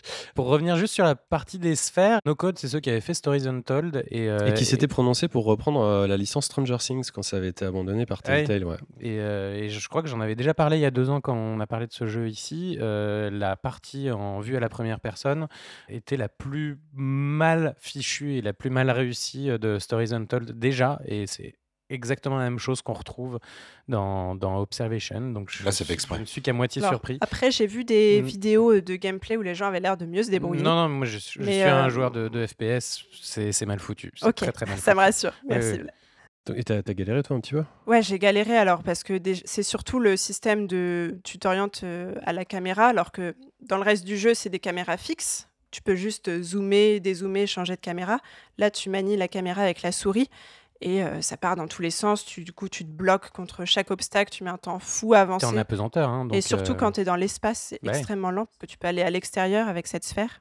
Et euh, c'est voilà, c'est très très lent, mais du coup, je, c'est le seul moment où on a une vraie contrainte physique. Et finalement, je pense que ça aide un peu aussi à apporter une nouvelle tonalité au jeu. Ouais. En fait, euh, je- la chronique me donne vachement envie de- d'y jouer, mais ça m'a l'air d'être terrifiant, en fait, un peu comme Al- Alien Isolation. T'as des bruits qui arrivent, des, des Bah, choses depuis, quand bizarres. ça, depuis quand ça t'empêche ça? Ah, alors, mais moi, c'est pas le même genre de jeu. Ah moi, bon? j'aime bien les jeux qui sont un peu bizarres, euh, Ah oui. pervers, etc., mais pas genre Tordu, euh, qui font vraiment peur. Oui, voilà, tordu, Tu j'aime bien, mais Pas vraiment de, d'image très effrayante. Et les Le- sons le- C'est une ambiance. Une. Le son lui-même, non, est pas horrible. Et c'est vraiment des petites touches. Comme j'ai dit, euh, c'est pas omniprésent. Euh, mais effectivement, si tu joues le soir au casque euh, et que tu as une scène euh, un peu flippante, tu peux, euh, En tu peux être pris dedans. Moi j'ai une petite remarque en fait, c'est sur le côté euh, sensitif du jeu. J'ai l'impression que le, le jeu c'est pas juste le côté velu comme ça froid euh, qui, qui laisse apparaître quand on met pas les, les, je les je mains pense dessus. que c'est pas velu, Velu que comme tu ça, voulais froid. employer. Oui, si, si, si, c'est le terme que je voulais employer parce que justement le, le jeu peut faire peur de l'extérieur quand tu n'y joues pas. Justement, tu vois le fait que tu joues une IA et tout, tu as, le côté un peu interface et tout. Tu te dis, Velu dans le mode repoussant. vois. Exactement, Ouais, dans le mode, voilà, ça n'a pas l'air très friendly. euh, et, et en fait, il a un côté, euh, je trouve, extrêmement sensitif. Et, et- et- et- ce, parti pris, en fait, de jouer euh, l'IA et de jouer, en l'occurrence, d'avoir à agir, alors que normalement, ce sont des choses qui sont automatiques ou en tout cas certainement pas faites par un être humain, je trouve que ça change tout. Et moi, ça m'a rappelé quelque chose.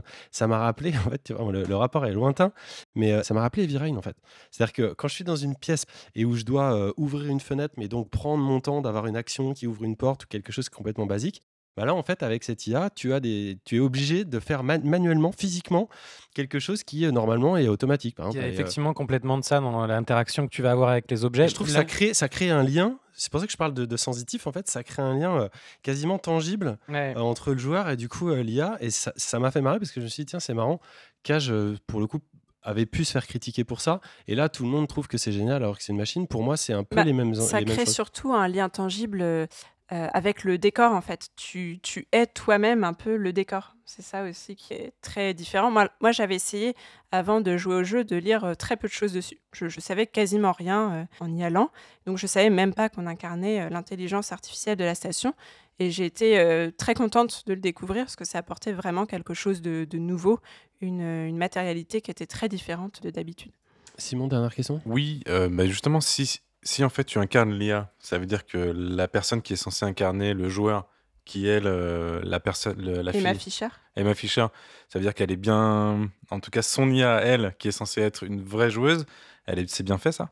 Toi, si tu es, si t'es censé ne pas être le joueur en incarnant l'IA, est-ce que le- l'IA qui incarne le joueur est euh, suffisamment euh, bien codé ou Bien, bien, campé, ouais. bien campé pour que euh, tu aies l'impression que tu sois face à un joueur Vous voyez ce que je veux dire en fait, C'est-à-dire qu'ils inversent en fait les rôles, si j'ai bien compris. Je trouve que tu- tu es pas extrêmement empathique de d'Emma Fischer, mais je pense que c'est fait un peu exprès parce que tu es une IA, donc par définition, tu n'es pas empathique.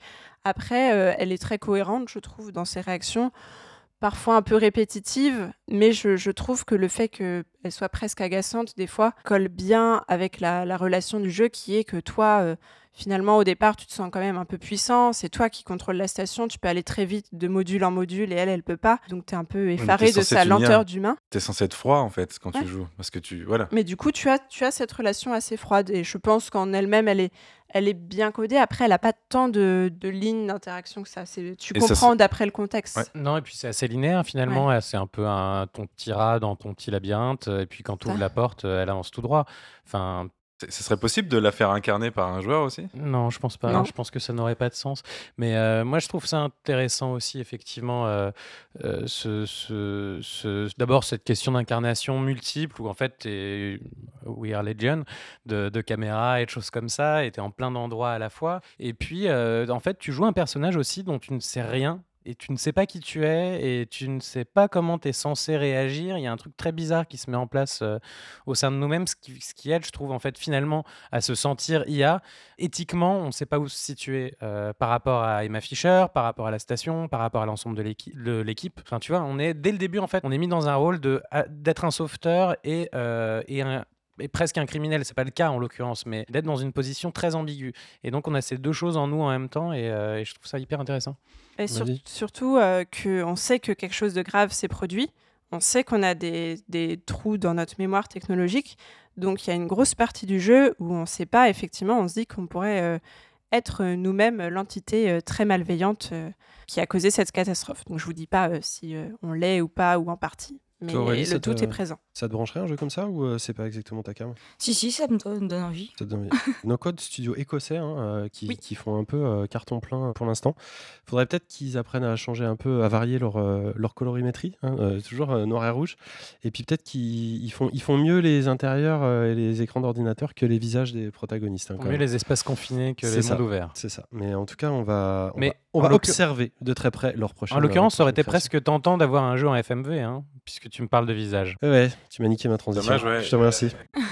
Euh, bah écoute, tu veux parler, ça tombe très bien, Vladimir, parce qu'on va enchaîner avec toi. Et ton sujet, tu vas nous parler d'une artiste euh, américaine qui s'appelle Nathalie Lowhead. Hello, all you people out there in Gameland. Today we're gonna play an exciting new game called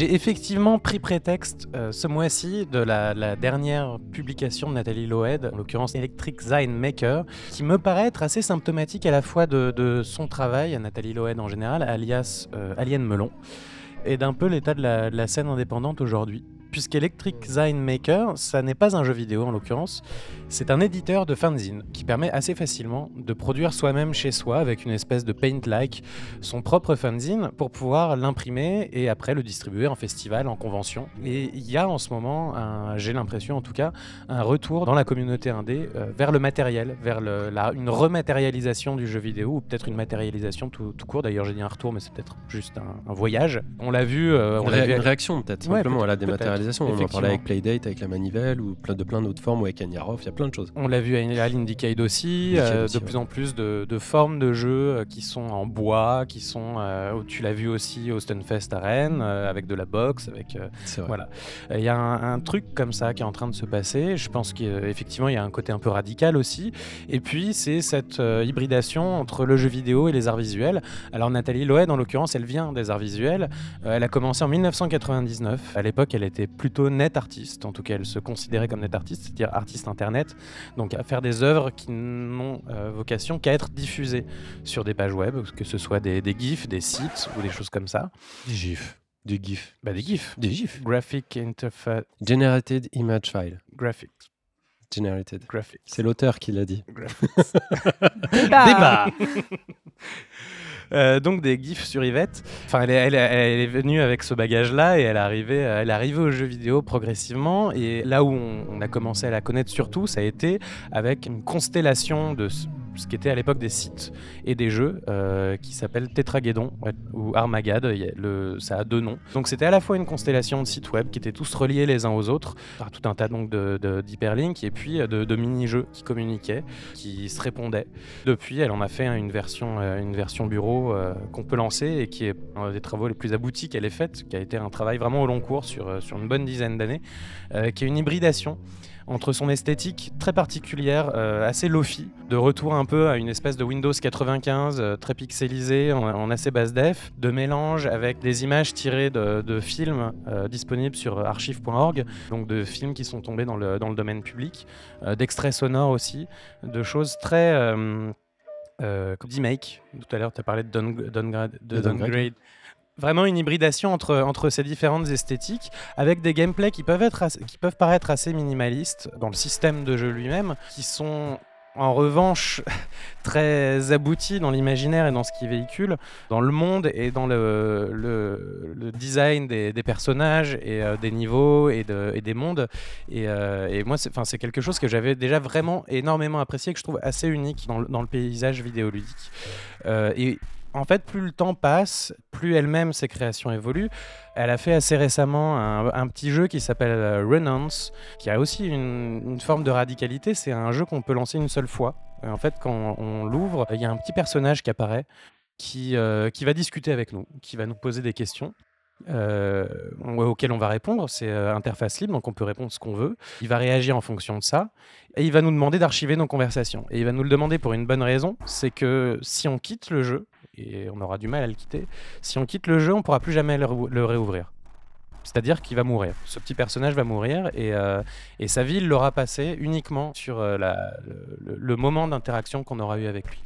Elle a aussi fait, euh, pareil dans les derniers trucs, euh, dans les derniers jeux qu'elle a fait, euh, Desktop Love Story, où on joue une espèce d'entremetteur entre deux, fichiers qui sont sur notre bureau, qui se sont jamais rencontrés, mais qui vivent une espèce d'histoire d'amour épistolaire entre des fichiers texte qu'on va balancer d'un dossier à l'autre pour que eux puissent échanger et, on va essayer de, construire leur histoire comme ça ou de, la détruire si on veut, hein, puisqu'on on peut faire absolument ce qu'on veut et euh, avec ce, truc aussi un peu, un peu radical et toujours à la limite entre, euh, le jeu vidéo et euh, l'interface graphique du système d'exploitation.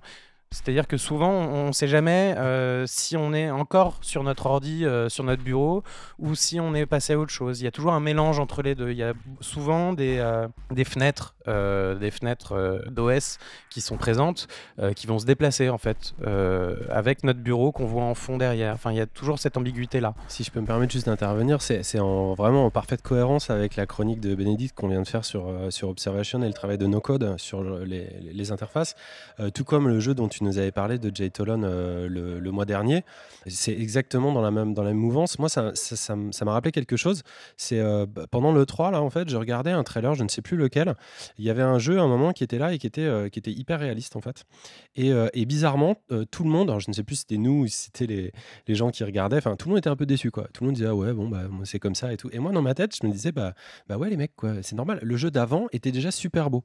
Et en fait tu voyais très clairement les limites de l'ultra réalisme là où en, te- en termes de, ludique et de plaisir ludique où on arrivait à quelque chose finalement d'hyper vain et de se dire bah une fois qu'on aura fait euh, juste des super belles images, des super belles animes, qu'est-ce qu'on va raconter en fait? Quel est le langage? Et moi quand je regarde des gens qui font euh, ce genre d'univers là quitte à ce que ce soit avec 3 pixels et demi qui se battent en duel, etc., mais qui parlent vraiment d'interface et tout, je trouve qu'il y a un langage et qu'on revient à quelque chose d'hyper euh, central en fait. C'est comme ça que je, le ressens. quoi. Je pense qu'il y a une question en fait qui est euh, euh, très forte là-dessus et qui est très présente dans le jeu vidéo indépendant, qui est la question de véhiculer de l'imaginaire et euh, une forme de, de graphisme justement un peu un peu détruit, un peu abîmé. Et elle, elle travaille là-dessus. Elle travaille sur le glitch, donc l'esthétique du bug, à un moment où en fait, en échouant, l'ordinateur, l'informatique, le numérique va nous permettre de développer un imaginaire. C'est-à-dire que ça va être un espace, un petit un petit creux, un petit une petite faille euh, qui va nous permettre de nous engouffrer et de, pouvoir projeter quelque chose. Là où le photoréalisme, au contraire, il va, il va plutôt assécher ça, il va plutôt nous, nous, euh, nous faire rentrer ça dans ce qu'on connaît déjà, dans ce qu'on sait déjà. Enfin, je vais développer là euh, un peu ce qui sont mes rengaines, mais on revient à Ursula Le Guin et à la question du, langage de la nuit et du langage diurne, qui sont ce qu'elle ce qu'elle oppose, le langage diurne étant une forme asséchée de, de vision du réel, dont euh, le- l'expression ultime, c'est la lecture des cours de la bourse en direct, et elle oppose le langage de la nuit, qui est le langage de l'imaginaire, qui a justement vocation à étendre le monde. Donc je pense qu'on est un peu là-dessus aussi, sur la question du photoréalisme et, euh, et, de, et de ce genre d'esthétique, de l'esthétique de, de l'échec, en fait, que Nathalie Loed essaye de pousser euh, au maximum. Après, après cette, cette artiste, elle, elle est quand même à la frontière du, du jeu indé et de, et de l'art. Elle est quand même très très impliquée dans, dans, la, dans le jeu indépendant. hein. C'est pas quelqu'un qu'on qu'on retrouve que dans des musées ou dans des, dans des expos. On la retrouve très peu dans Et- musées, et même cool. elle euh, revendique pas ça particulièrement. On peut vraiment jouer euh, à ses œuvres, etc., sans, sans- sans aucun problème. Est-ce que toi, qui as, quand même l'habitude de consommer pas mal de... De consommer Oui, enfin de jouer, de- d'essayer, de- d'expérimenter ce, ce- ce- ce- ce genre d'œuvre, Partager. est-ce que tu as l'impression que, que, que ce genre d'artistes se font piller euh, certaines idées euh, qu'on peut retrouver dans des œuvres euh, de façon vachement plus édulcorée ou, tu vois, ou diluée, mais que quand même, pouf, pouf, pouf, tu peux retrouver des trucs qui ont été déjà faits par Ah bah, d'autres on en revient à la question du punk et du, cy- du cyberpunk. euh, c'est euh, effectivement c'est des mouvements radicaux euh, qui, qui explosent des, des- des contraintes et forcément à un moment donné l'esthétique va être reprise pour être dépolitisée par, par des productions de grande ampleur. Et c'est un doute que j'ai par rapport à Devolver par exemple. Au bout d'un moment, est-ce que Devolver ne va pas tourner en rond en présentant un peu Mais bon, je leur laisse le bénéfice ouais. du doute. On verra quand on y sera. hein, mais voilà. Déjà Bref. bien qu'ils soient là et qu'ils arrivent, ils ont quand Tout même à fait. Et pour, en revenir à Nathalie Loed, cette question aussi euh, d'être euh, à cheval entre euh, les arts visuels et le jeu vidéo, elle est très présente.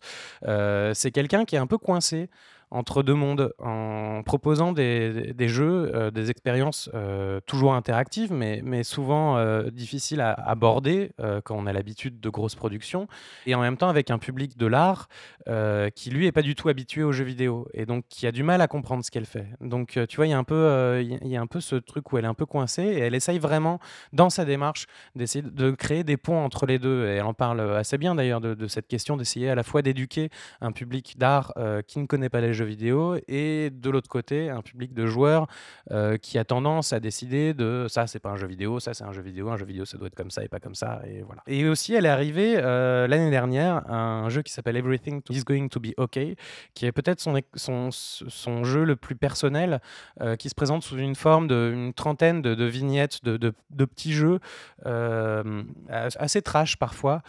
Pour la première fois, j'ai l'impression qu'elle parle vraiment plus euh, d'elle, qu'elle s'inspire un peu plus de, ses expériences et de ce qu'elle a vécu. Et vraiment, on arrive dans un truc un peu plus politique.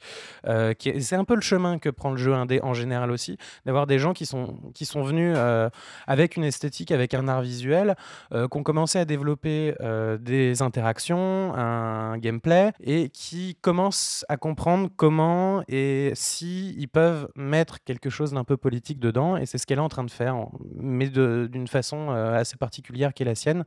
Donc par rapport à ce parcours, euh, j'ai demandé à Nathalie, à Loed si euh, ces jeux allaient devenir de plus en plus politiques et euh, comment aujourd'hui on fait, euh, comment on fait pour parler de, politique dans un jeu vidéo. Euh, on l'écoute, le doublage est assuré par Elodie. Oui, c'est vrai que ça a l'air de partir dans cette direction. Et je me sens de plus en plus à l'aise pour parler de ça dans mon travail. Mais beaucoup d'idées restent encore à explorer. Comment parler de ce qui fait qu'un jeu est accessible? Comment peut-on dire des choses en évitant d'être rébarbatif? Parce que souvent, quand on crée un truc interactif, c'est forcément ressenti d'une façon plus personnelle par le joueur, un peu plus chargé. Donc quand tu présentes des idées dans un jeu, tu dois le faire un peu différemment, d'une manière un peu plus abstraite. En fait, je pense que tout dépend du degré d'accessibilité que tu souhaites donner à ta création. Parce que ça peut vite devenir ennuyeux. Et c'est pas grave, hein. Mais c'est pas vraiment mon truc. Moi, j'aime créer pour que les gens ressentent, qu'ils réfléchissent et que ça leur soit accessible. Et donc, c'est une tendance, effectivement, qu'on observe de plus en plus, qui est, euh, qui est cette question de réussir à, à prendre euh, à, à bras le corps ce genre de, de questions pour les mettre dans des jeux, en tout cas, vraiment dans le. Je parle de la communauté indé, évidemment, je parle pas des, des super productions, des, des blockbusters. Et donc, c'est cette évolution, je trouve qu'elle est, significative et que Nathalie Loed devrait vraiment se, se poser à ce carrefour et, à- et à ce moment-là, parce que c'est quelqu'un aussi très humble, euh, très timide, euh, qui se met peu en avant, euh, qui, juste un peu balance la tonne de choses qu'elle fait, parce que si vous allez sur, sur Itch, regardez la soixantaine de jeux et d'expériences qu'elle propose, qui doivent être une fraction assez infime de l'ensemble de- des choses qu'elle fait, parce qu'elle elle est aussi sculptrice, elle, euh, elle peint, elle dessine, elle fait beaucoup de choses, et en fait, elle se retrouve dans le jeu vidéo parce que, eh bien, l'interaction, euh, elle permet de, de mêler justement à la fois la création visuelle, la création sonore, Eh oui. euh, la- et beaucoup de choses, et, et c'est là qu'elle est arrivée. Et, et du coup, c'est aussi pour euh, beaucoup de, de- de développeurs indés euh, Itch, en l'occurrence, un endroit où, euh, se rencontrer, où euh, découvrir euh, les créations des autres, parfois essayer de créer des collaborations, euh, d'aller euh, voguer de, de choses qu'on ne connaît pas. Et on, on a parlé de ça aussi, du coup, avec, euh, avec Nathalie. Tu sais, quand tu te balades sur Itch.io et que tu tombes sur cette montagne de jeux si différents, parfois obscurs, de qualité inégale, j'ai trouvé beaucoup de commentaires politiques très intéressants là-bas. Comme par exemple ceux partagés autour des jeux de la communauté queer. En fait, je pense que les jeux personnels, réalisés par des créateurs sur leur propre expérience, engendrent de super commentaires politiques. Parce que c'est une histoire réelle dans laquelle on se plonge, sur la vie de quelqu'un qui existe vraiment. Et pour moi, ça c'est c'est vraiment une forme d'expression assez superbe de la politique.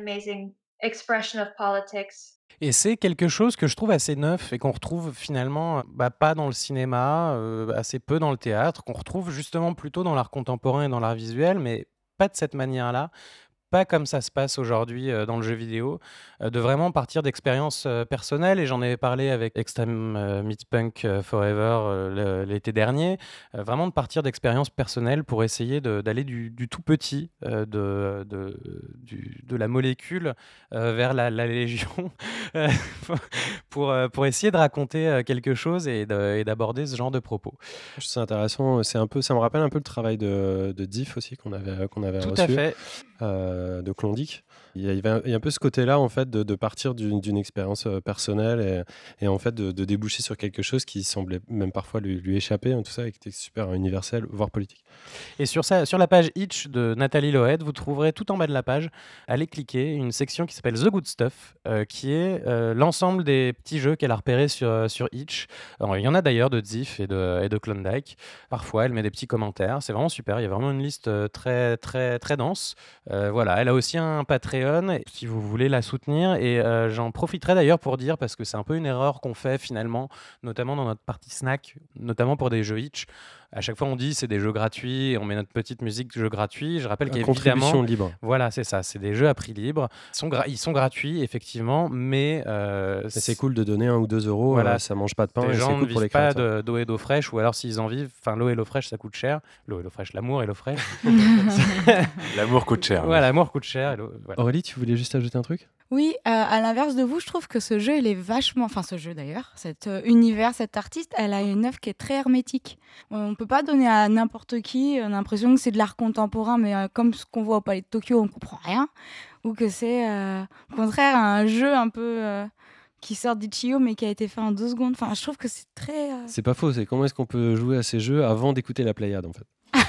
Alors d'abord, je pense que c'est pas du tout des jeux faits en deux secondes. hein. Je pense que c'est Oui. un vrai travail. Quand je disais, tu vois, qu'il y a des extraits de films de archive.org, enfin, tu vois, il y a déjà, je pense, toute une démarche artistique d'aller euh, à un endroit précis pour en tirer des images précises, pour ensuite, c'est pas juste un truc euh, balancé comme ça.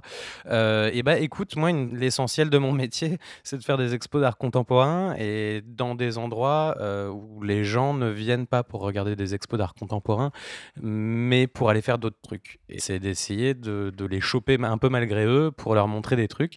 Je, effectivement, de toute façon, il y a une défiance qui est tout à fait légitime vis-à-vis de l'art contemporain et vis-à-vis de certaines esthétiques qui sont en dehors des canons de ce qu'on peut voir sur les, euh, disons, les, réseaux de distribution culturelle grand public un peu habituels. Euh, ça en sort effectivement complètement. C'est peut, peut-être que c'est pas pour tout le monde. Je, pense que le, le mieux, c'est d'aller essayer en fait. C'est d'aller le lancer, d'aller le voir, d'aller voir comment ça réagit, comment ça réagit par rapport à nos attentes, par rapport à ce qu'on peut projeter dans ce, que, ce qui est censé être un jeu vidéo. hein. Tu vois, je parlais tout à l'heure un peu de, euh, du, du truc où elle est un peu coincée entre euh, voilà, les joueurs qui Mm. décrètent ce qui est un jeu vidéo, ce qui n'en est pas. Euh, en l'occurrence, par exemple, Tetrageddon, euh, qui est une expérience euh, très multiple. à chaque fois que tu vas le lancer, c'est différent. C'est complètement différent. Il y a un truc un peu, un peu bizarre. Je sais pas exactement comment elle a, elle a pensé ça et fait ça. Mais euh, le mieux, en fait, c'est d'aller essayer d'a- d'a- d'aller voir. D'autant plus que j'ai l'impression que ce, ce genre de jeu, c'est vraiment, euh, comme tu dis, des jeux qu'il faut essayer. On en a plein, nous, ici. Et c'est des jeux qui, instantanément, te font changer d'avis sur ce que c'est que le jeu vidéo. bah, Alors, en fait, tu euh, crois que tu as des habitudes et tout, et d'ailleurs, on en a tous. Et quand tu joues à ce genre de truc, in-game, tu te rends compte que tu as des mauvaises habitudes et qu'en fait, tu as plein de choses à découvrir. Moi, c'est ce qui m'intéresse, c'est d'aller euh, repousser des limites. Et en l'occurrence, c'est pour ça que j'ai commencé sur Electric Design Maker. mais c'est vrai qu'il faut avoir euh, l'esprit ouvert, quoi. Voilà. faut y aller, l'esprit ouvert. Mais du coup, c'est quelqu'un qui ne joue pas aux jeux vidéo, qui est par contre à fond dans les expos d'art contemporain, d'art numérique, je pense pas qu'il va comprendre c'est quoi le jeu vidéo au sens global. Et du coup, il va être dans un truc déjà très hermétique, très focus. Non, euh, il va pas comprendre forcément ça non plus parce que c'est un jeu vidéo et que le public art contemporain n'a pas l'habitude de jouer. Donc, euh, il Bah, sait pas comment interagir. Oui, pas générationnel, mais- Bénédicte, pour terminer Euh, oui, euh, moi ce que, ce, qui est ce que je trouve intéressant dans l'art contemporain, euh, bah, comme euh, tout le monde, c'est que c'est parfois presque plus la démarche que l'œuvre elle-même. Est-ce que la, sur, sur les pages sur lesquelles elle met à disposition ces jeux-là, elle explique en détail euh, la démarche qui a amené au jeu ou tu as juste le produit comme ça fini euh, brut? L'œuvre. L'œuvre. Euh, L'œuvre, l'œuvre, pas le produit. Alors, c'est compliqué un peu parce que elle, je pense qu'elle a une quinzaine de sites web en tout, sans compter donc la constellation de, de, euh, entre ses différents blogs, euh, les différents sites qu'elle a, euh, les endroits où elle est, les sites dédiés à un jeu en particulier. Elle a beaucoup de, travaux en HTML5 et de choses comme ça, parce qu'elle vient du NetArt. Donc en fait, je pense que c'est un univers qu'il faut aborder avec un esprit slow gaming, un peu décroissant. Faut pas y aller en attendant des, des réponses immédiates et des explications à tout. faut y aller un peu euh, mollo mollo. Justement, pour répondre à un petit peu à ce que disait Aurélie, il y a, en tout cas dans les interviews qu'on a entendues, elle parlait beaucoup de politique et euh, il y a un message. Et en fait, tu peux rien qu'aller chercher le, message qu'elle essaye de, de faire passer. J'ai l'impression que de plus ça va et plus elle essaye de faire passer des messages, politiques ou pas d'ailleurs, mais en tout cas, euh, c'est quelqu'un qui, s'exprime sur des sujets et euh, qu'elle elle le fait d'une certaine manière avec de la forme et du, on va dire, du fond ou, du gameplay. Et, euh, et rien que ça, ça peut être intéressant d'avoir son point de vue, euh, la manière dont elle s'exprime sur des choses et rien que de l'écouter, ça peut être intéressant. C'est, je trouve que pour un public averti et qui a l'habitude des expositions et du jeu vidéo, oui, il va comprendre le message. J'ai juste peur que l'idée qui était véhiculée de ceux qui jouent aux jeux vidéo vont apprendre à avoir une forme d'art et ceux qui font euh, des musées vont découvrir le jeu vidéo, ça peut pas fonctionner parce qu'ils vont être, moi je pense, un peu réfractaires à, s- à- à cette démarche. Mais euh, C'est possible, c'est une tentative et il Mais faut bien qu'il y ait des, des gens qui tentent Ouais, euh, faut pour essayer. que de temps en temps ça réussisse. Nous, on est là pour les encourager en tout cas.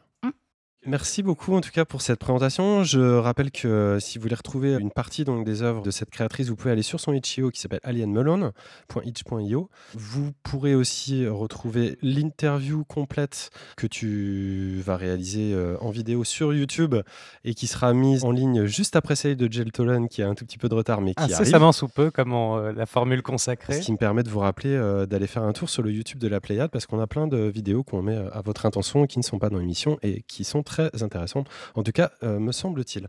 Merci beaucoup, Vlad. On va enchaîner avec euh, la rubrique préférée de Simon, à savoir le point VR.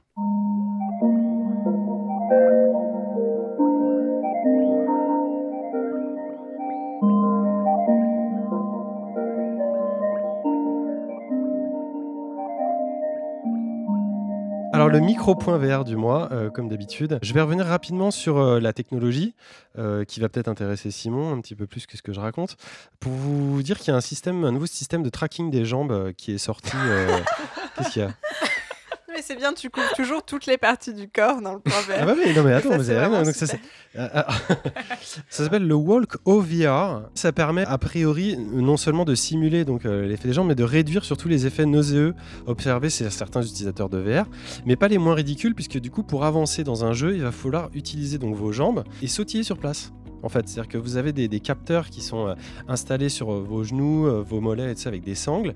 Et en fait, vous n'allez pas marcher pour vous déplacer dans la pièce, mais vous allez marcher en faisant des faux pas. Et ça, c'est intégré par le système. Et du coup, vous vous déplacez dans le jeu. Alors, c'est pour ça que j'ai dit que je trouvais que c'était un petit peu ridicule. Enfin, juste ça, moi, quand j'avais une PlayStation 1, tu en parlais tout à l'heure, Aurélie. Oui, tu faisais ça. Non, mais j'avais déjà des capteurs attachés aux jambes et des trucs comme ça. Ça existait déjà à l'époque. hein. Je, je jouais à Tekken comme ça. Donc, euh, bon, je ne marchais pas, mais je- ça existait déjà. Bref. Tu, tu as une liste sans critique des, euh, Non, des accessoires les plus non, insolites non, du jeu non, vidéo non, non. Et Pas on n'est pas, encore. non, non. Bref, un autre truc sur lequel je voulais revenir, c'est l'excellente euh, vente de Blood and Truth, euh, qui était euh, en tête des ventes en fait euh, au Royaume-Uni. Je sais pas si Simon tu as vu ça passer, mais c'est le premier jeu euh, de réalité virtuelle qui se hisse en tête des ventes de tous les jeux. Donc c'est plutôt euh, ce que je considère et que l'industrie considère comme un, comme un bon signe euh, concernant les jeux VR. D'ailleurs, ça a fait euh, réagir certains membres de, l'industrie euh, de façon positive et on peut bien le comprendre. Euh, une dernière news, euh, c'est celle d'HTC Vive en fait, qui a un partenariat avec le musée du Louvre. En fait, en 2019, euh, il y a le 500e anniversaire de la mort de Léonard de Vinci. Vous en avez certainement entendu parler. Et pour commémorer sa, sa carrière, en fait, euh, le musée du Louvre à Paris accueillera une rétrospective de son œuvre appelée euh, Leonardo. C'est le nom de la rétrospective. Et dans le cadre de cette exposition, en fait, le, le musée a collaboré avec, euh, avec HTC pour créer une expérience de réalité euh, virtuelle qui est intitulée Mona Lisa Beyond the Glass. L'expérience VR consiste à pouvoir profiter de la peinture d'une façon augmentée, c'est-à-dire notamment dans sa proximité, puisque vous savez que cette, œuvre, elle est, elle est, elle est complètement très très difficile d'accès. Il y a plein plein de touristes, il y a plein de photographes. Elle est derrière un plateau de verre. Vladimir est toujours mort de rire, je ne sais pas pourquoi. Et en tout cas, ça permettrait, en tout cas, c'est la promesse de, de l'expérience que je n'ai pas testée évidemment, euh, de, de pouvoir profiter de la peinture euh, beaucoup plus proche et d'en apprendre beaucoup plus sur évidemment son histoire et l'histoire de Mona Lisa, qui est une histoire remplie d'un certain nombre de, de légendes, etc. Ça va L'intérêt, remplacer les 3DS du Louvre. non, parce qu'il y aura une expérience augmentée, euh, enfin, il y aura une expérience que tu pourras faire dans le musée, mais l'intérêt, c'est aussi qu'on pourra profiter de cette expérience sans aller euh, à l'exposition. Donc, c'est quelque chose qui sera déporté et qui peut toujours être intéressant. Maintenant, on l'a pas vu encore le truc, donc euh, tu peux rigoler, euh, Vlad, je sais pas pourquoi t'es. Non, maintenant, tu, tu rigoles. phase C'est la deuxième phase. La- L'atonie. L'accablement. Il y a plein de- d'indés qui ont recréé des, des tableaux euh, un peu de maître de, de l'époque classique dans des échelles complètement démentes qui sont Oui, mais assez là, c'est pas la capsule des, créateurs de euh, jeux indés, non, c'est mais la voilà, capsule je, VR. je- trouve que c'est un, un truc intéressant à, à visiter aussi. Enfin, un dernier point, euh, sans revenir euh, complètement, mais sur le 3, il y a eu un, un showcase cette année qui était dédié à la VR, qui était Fleuve, où on a eu un, un- un nombre incroyable de jeux qui ont été présentés, plus d'une trentaine. Personnellement, j'étais un peu déçu euh, de, de ce, que- de ce qu'on a vu. C'était vraiment pas, pas incroyable. Tout le monde me regarde en disant c'est pas possible. Bah, c'est pas possible. C'est pas possible. Oh là là. Euh, en tout cas, peut-être un manque de, prise de risque de la part des développeurs sur ce que j'ai vu, de tous les développeurs. euh, D'ailleurs, après, il y a à boire et à manger. hein. Il y, a des- choses comme qui sont rigolotes, comme le, Mi- le Myth Fortress, dont je vous ai parlé un peu plus tôt. Si vous devez aller voir euh, quelque chose, peut-être euh, regardez euh, juste Hotel R&R qui est un, jeu qui consiste à jouer une, star de rock qui pète un plomb euh, dans sa chambre d'hôtel et qui meurt et qui face au diable passe un pacte avec le diable pour casser encore plus de chambres d'hôtel en tant que fantôme. Donc ça m'a rappelé un peu les délires de Dragon Bar Fight dont on avait déjà parlé. Euh, vous pouvez aussi aller voir Lofi dont j'ai pas vraiment compris ce que c'était mais c'est très joli et c'est très euh, euh, cyberpunkien Punk. comme on dit. Euh, c'est complètement pompé sur Blade Runner, euh, la- euh, logo Atari géant inclus.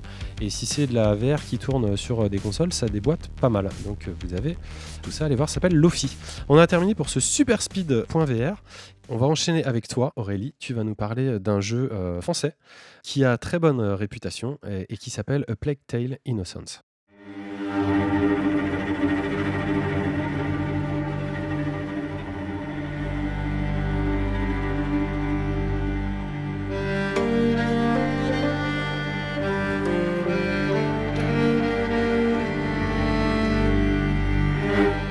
Alors ce que vous entendez, ça vous met directement dans l'ambiance et je crois que c'est le gros gros gros gros point fort euh, du jeu, c'est son ambiance. Son ambiance, l'univers, la direction artistique. Dès qu'on est sur un peu le didacticiel du début, on a l'impression de se balader dans un tableau, une sorte de tableau du romantisme. Tout est beau, il y a des belles couleurs, des belles lumières. Et euh, d'un seul coup, l'horreur arrive sur nous. on suit l'aventure euh, d'Amicia et d'Hugo qui sont sœurs et frères. Ça se passe au Moyen Âge. C'est la fameuse euh, peste, la peste noire, qui a fait des millions de morts. Du coup, ils sont dans une famille noble. Et la petite fille, Amicia, elle part à la chasse avec le père, pendant que Hugo, lui, est protégé par la mère. Donc il y a une relation aussi très intéressante entre le père, euh, sa fille et la mère et son fils. Et euh, du coup, c'est teinté de fantastique, puisqu'on suppose qu'en fait, c'est le petit garçon, Hugo, qui a une sorte de pas de maladie ou d'infection, mais qui, pourrait avoir la, solution à, cette peste noire grâce à l'alchimie qu'on protège. Et au moment de la partie de chasse qui sert de tutoriel, en fait, eh bien, le, chien, le chien de la maison meurt, il se fait engloutir par une horde de rats qui grouille, grouille, grouille et l'absorbe et l'aspire euh, dans la terre. Dès le, le menu, on voit ces rats qui grouillent de partout et c'est eux qui vont un peu nous suivre tout au long du jeu et qui sont notre pire euh, phobie. Donc les rats, la peste noire, et ça sera aussi euh, l'Inquisition. L'Église, on va dire, nous, recherche euh, puisque on fait de l'alchimie que c'est très très très mal vu. Donc du coup, le gros gros point fort, c'est l'ambiance. Ça se passe au Moyen Âge. euh, Les deux personnages sont très attachants. La direction artistique, là j'ai parlé des décors et de l'univers, mais il y a aussi la musique d'Olivier de Rivière qui est très, euh, à la fois très grave et en même temps qui va un peu teinter l'univers et qui reprend très bien les deux personnages parce que Amicia c'est une jeune ado qui a peut-être euh, 14-15 ans qui, qui sait ce que c'est la mort. Alors que Hugo c'est la naïveté il a 4-5 ans il est enfermé dans sa chambre il connaît rien de l'extérieur. Et par exemple il y a certaines scènes où il va dire euh, oh bah elle est où maman? Ou il va dire Oh bah viens ici petit cochon, on va te donner à manger. En fait, ce petit cochon on lui donne à manger pour se faire bouffer par les rats. Et lui, il a toujours cette naïveté, cette candeur de dire Ah regarde, Amicia, une fleur, elle est belle, elle ira bien sur toi. Alors qu'autour d'eux, il y a que des cadavres. Et lui, il va avoir cette petite fleur comme ça. Donc euh, la relation des deux personnages est très chouette et la musique, elle souligne parfaitement bien euh, cette relation. Tu parles de, de la différence entre la maturité et la naïveté des, des deux protagonistes. Ouais. Je sais pas si tu avais déjà joué à des jeux comme Brothers, euh, Tale of Two Sons ou des, des jeux qui avaient déjà exploré cette, cette relation euh, fraternelle euh, ou euh, paternelle d'ailleurs, parce qu'on peut parler de God of War aussi. Mm, mm. Et toi, comment est-ce que tu as trouvé N'exagérons pas non plus. Euh, non, mais j'ai- j'ai joué aucun des deux. Euh, Mais est-ce que comment est-ce que tu trouves que c'est amené finement en fait euh, ce- cette relation-là? Est-ce que c'est vraiment juste dans l'écriture ou est-ce que c'est aussi dans l'émotion que tu peux ressentir à aider soit l'un soit l'autre? Alors, c'est amené finement dans l'écriture, parce qu'on a vraiment l'impression qu'on a une jeune ado. Et leur relation, elle évolue très vite en fonction des événements qui se passent, et c'est plutôt crédible. Des fois, le petit frère, il va se révolter, il va se mettre à bouder, il va se mettre à être dans son coin, il va refuser de tenir la main de sa sœur. Des fois, sa sœur, elle va être paniquée, du coup, elle va être méchante ou maladroite, et au contraire, des fois, elle va être bienveillante, le prendre dans ses bras, le rassurer. Et c'est toutes ces sortes de, euh, de petites discordes qui existent entre frères et sœurs, qui je trouve est très, très, très, très bien faites. Tu joues les deux en même temps? Non, pardon, tu joues que la sœur. Tu Ah, ne tu joues la sœur. Tu joues la sœur, Amicia, pardon, j'ai mal, j'ai pas bien. Oui, non, mais. C'est pas grave. C'est en gros moi ça m'a énormément fait penser à Ico ou Last Ah of Us plus récemment. On joue le personnage principal là, c'est Amicia. Hugo, c'est euh, celui qui va pouvoir aller se faufiler dans un petit trou, euh, passer par une fenêtre parce qu'il a la taille qu'il faut pour. Euh, il va pouvoir euh, grimper à un endroit parce qu'il est plus léger, etc. Donc c'est vraiment comme dans Ico. Enfin, j'avais l'impression de retrouver les sensations que j'avais de tenir par la main. Le seul truc qui a un petit défaut, c'est qu'on est à beaucoup d'interfaces et de menus qui nous disent Ah, attention, Hugo, il est dans le rouge, il a un peu peur. Ah, attention, le, le troisième personnage qui arrive pour vous aider, il va se faire bouffer, lui aussi, ça devient dans le rouge. Et il y a beaucoup d'éléments visuels qui perdent un peu en immersion. Alors que dans Ico, c'était complètement euh, si Yorda elle se fait bouffer, elle se fait bouffer. Et, euh, et on pleure et on reprend à la sauvegarde. Là, on a beaucoup d'avertissements, on a beaucoup d'infos. C'est un jeu d'aventure et aussi de, de- avec des puzzles. Et un des puzzles, c'est comme cette euh, Amicia peut faire de l'alchimie et qu'elle peut lancer des pierres. On utilise souvent une fronde pour euh, viser des endroits. Et le jeu nous dit attention, c'est là que tu dois viser, c'est orange. Il, il donne beaucoup, beaucoup euh, de- de- d'indices visuels qui, des fois, fait un peu perdre en immersion et qui fait que, des fois, la relation du frère et de la sœur, on se dit c'est vrai, on est dans un jeu, là, il passe rouge. Euh, je vais vite courir vers, euh, vers le frère parce qu'il y a son, son petit menu qui passe au rouge. Ça aurait été peut-être plus pertinent. C'est un studio bordelais, hein, c'est ça Oui. C'est la première fois qu'il se, s'exerce à, enfin, qu'il tente un jeu de ce style, de ce style euh, de gameplay en fait.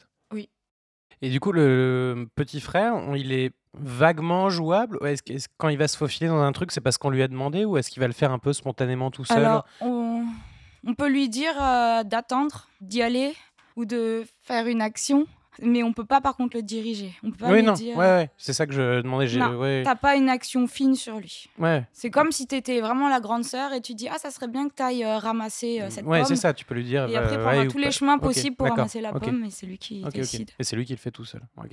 Ensuite, et un autre petit point faible au niveau du gameplay, il reprend le- l'idée de crafter des objets. On a l'idée de l'alchimie qui est ultra cohérente avec l'Inquisition, avec le Moyen Âge, avec la peste noire.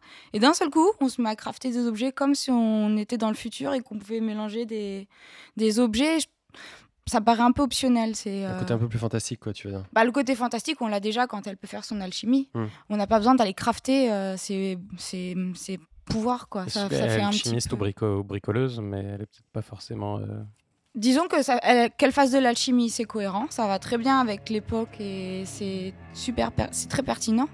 Et c'est juste que ça me fait bizarre les moments où je dois crafter des objets. Je me dis, euh, ouais, ok, mais à quoi bon? Le jeu est assez facile, on n'a pas besoin de farmer, on n'a pas besoin de faire beaucoup euh, de, de, manip d'objets pour réussir. On peut jouer tout simplement en ligne droite. Donc on, ça fait un peu gadget. Les lieux, c'est des lieux connus ou c'est tout est fictif Alors, c'est l'Europe médiévale. Je sais pas s'ils ont repris des lieux connus. C'est euh, Aurélie Belzane qui disait dans une interview qu'ils ont pris ce qui était autour de chez eux. Donc autour de chez eux, c'est Bordeaux, c'est le Pays Basque, qui disait aussi. Il me semblait aussi qu'il y avait euh, euh, Guillaume Bachelier de- d'Artefact qui avait fait dire une, exactement une chose. trouvaille euh, sur Carcassonne, c'est pas ça Sur une Ouais, Carcassonne c'est ouais. ça, sur une Mais porte bon, à je suppose Carcassonne. des, des influences. euh, oui, de oui, voilà. C'est enfin, c'est disons que c'est pas exactement euh, Bordeaux et le Pays Basque, mais euh, c'est dans, c'est voilà, c'est le sud-ouest de la France au Moyen Âge. Sur le scénario, ouais, j'ai eu un peu peur tout à l'heure quand tu disais que le petit, c'était lui qui portait la solution un petit peu à la plague. Euh, c'est I Am Legends avec Will Smith version euh, bordelais au Moyen Âge ou pas? Ou non, c'est parce mieux que le chien il meurt dès le début, aspiré par des rats. D'accord, mais je veux dire, Non, non, c'est- j'ai bien compris la question. Mais c'est des rats qui vivent sous terre. Non, C'est des dire- de terre. en non, c'est vraiment comme la peste, c'est la, la au niveau du scénario, on est un petit peu au-dessus de I Am Legends ou c'est c'est la même chose? J'ai j'ai du mal à comparer un film à un jeu vidéo parce que là, l'expérience, elle, elle est quand même vach- vachement dans l'interaction. C'est vrai qu'à un moment donné, quand on s'éloigne de Hugo et qu'on se dit je vais m'éloigner trop loin, ça crée un rapprochement qui est quand même très fort et qui est lié au jeu vidéo. Et le, scénario tient énormément à la relation des deux, à la confiance qu'ils vont se porter. Ils sont tout le temps en train de fuir l'Inquisition. Enfin, le monde est extrêmement noir autour d'eux. Alors qu'Hugo, dit Ah, regarde la petite fleur, ah, le petit cochon est mignon. Et c'est ça la force du scénario. euh. En fait, ça aurait pu se faire passer pendant euh, n'importe quelle guerre, ça fonctionnait. Moi, c'est comme ça que je l'ai ressenti, c'est la relation des deux qui forge le scénario. Mais dans Je suis une légende, euh, c'est un. Tu traduis comme ça mes, mes films? Ouais, parce que c'est un bouquin à la base Ah qui, oui, est- pardon. qui a été traduit en français. euh, Et il le y a pas de- tu le cherches, tu vois, il est de comme ça. Richard, Mathé- de Richard Matheson. Euh, c'est pas une solution. Enfin, L'enfant, c'est celui qui porte la, solution au virus. J'ai pas Et vu le faut- film en fait. bah, Ah, il faut- d'accord. il faut l'amener euh, jusqu'à un point qui va faire en sorte qu'il va sauver l'humanité. Je suis Et heureux de savoir que le film a inventé une solution à, à cette intrigue Voilà. qu'il n'en avait pas à l'origine. c'en est une pour le film. que Et du coup, j'aurais plutôt cité Ellie, vois-tu, dans Ouais, The bah, Last of. Us, puisque, puisqu'Aurélie en parlait. Après, ça dit pas que c'est le remède. Ça dit juste que sa mère maîtrisait aussi l'alchimie, qu'elle le protégeait de l'Inquisition et du fait d'être enlevé, et que l'Inquisition veut l'enlever. Parce qu'apparemment, il a un lien avec la peste noire. Mais on n'est pas dans l'idée, c'est la solution. C'est juste que c'est un élément très important, qu'il y a des gens qui meurent autour de lui parce qu'il est recherché. Bénédicte, dernière question Oui, en fait, c'était un peu plus aussi un, un constat. Je suis assez surprise. euh, J'avais pas lu trop de critiques sur le jeu, mais un jeu sur la peste, j'imaginais quelque chose de très euh, fourmillant, avoir des, des gens infectés, des rats partout. Et en fait, j'ai l'impression que c'est très solitaire finalement, que c'est ces deux enfants qui fuient. euh, Non, complètement Const- pas. En fait. constamment. Enfin, je te laisse répondre, mais. Alors, c'est peut-être aussi, je suis peut-être aussi trompée par le, le gameplay qu'on regarde en même temps, mais euh, mê- même dans ce que tu décris, j'ai vraiment l'impression qu'ils ils fuient tout le temps. Est-ce qu'il y a des moments, ils sont vraiment acculés, ils sont au milieu de, de gens infectés, coincés dans des villages où tout le monde est contaminé euh, ou- l'idée c'est que vraiment, enfin, ce que renvoie le jeu, à part un ou deux personnages, c'est qu'on se fait littéralement dévorer par les rats, que c'est très invasif et très rapide. Il y a des, on voit que les gens restent enfermés chez eux, comme s'ils étaient clôturés. Et que du coup, les seuls qu'on voit à l'extérieur de chez eux, c'est soit parce qu'ils sont en train de, de chercher une solution, soit parce qu'on va les rencontrer, ils vont nous aider, et ils sont aussi dans la quête d'un remède, ou ça va être euh, l'Inquisition, et les gros méchants qui veulent euh, nous, donc c'est ce qui donne l'impression d'être euh, solitaire, c'est juste que les gens ils sont chez Ils eux sont enfermés, chez ils eux, sont oui, parqués quoi. Après, c'est vrai que, ce que ça me rappelle euh, Days Gone, dont j'ai parlé euh, le mois dernier avec euh, Bonheur. Tu as, un peu ces- ces- cette double phase, à savoir les phases de gameplay où tu es esselé et les phases où tu rencontres les hordes de rats, en fait. Mais il y, en a, il y en a évidemment, et c'est un des très grands, euh, enfin, un des, des points forts de, de Plague Tale, justement, de, de- de montrer ces meutes, euh, ces meutes de rats. Puis il y a plusieurs personnages aussi qui euh, nous vont nourrir l'histoire. J'en ai pas parlé, mais il y a des PNJ qu'on rencontre. Toute dernière question, Ariane? Ouais, c'est peut-être même un commentaire. Est-ce que c'est comme dans Walking Dead où en fait la, la peste c'est juste un environnement oppressant, mais c'est pas vraiment le, le- le- vrai enjeu de, du jeu, c'est plutôt le grand méchant, ce serait pas l'Inquisition ou les relations humaines entre elles, plutôt que la menace des rats qui leur court après. L'Inquisition, c'est la grosse, enfin, la grosse grosse menace. Ouais, c'est La religion est pire que la peste, c'est ça que tu veux dire? Est-ce que tu me diras micro gros, Le bac, c'était En fait, hein. s'aventure sur ce on se, rend, enfin, on se rend compte quand même que c'est plus dangereux pour eux de croiser l'Inquisition que de croiser des rats. Enfin, c'est un peu triste à dire, mais. A Plague Tale, c'est sorti euh, le 14 mai euh, 2019. C'est disponible sur euh, PS4, Xbox One et PC. J'espère bientôt sur Switch, hein, même si c'est un Ils peu. euh, annoncent pas. bah, ils annoncent pas, mais bah, avec un petit downgrade comme ça, ça serait, ça serait chouette. Et, et c'est super cool. Et en tout cas, ça t'a bien plu. C'est une reco. Donc, on va enchaîner avec Ariane et le couple que tu formes ce mois-ci avec euh, Simon. Et vous allez nous parler d'un jeu dont on n'a pas trop entendu parler et qui s'appelle Durango.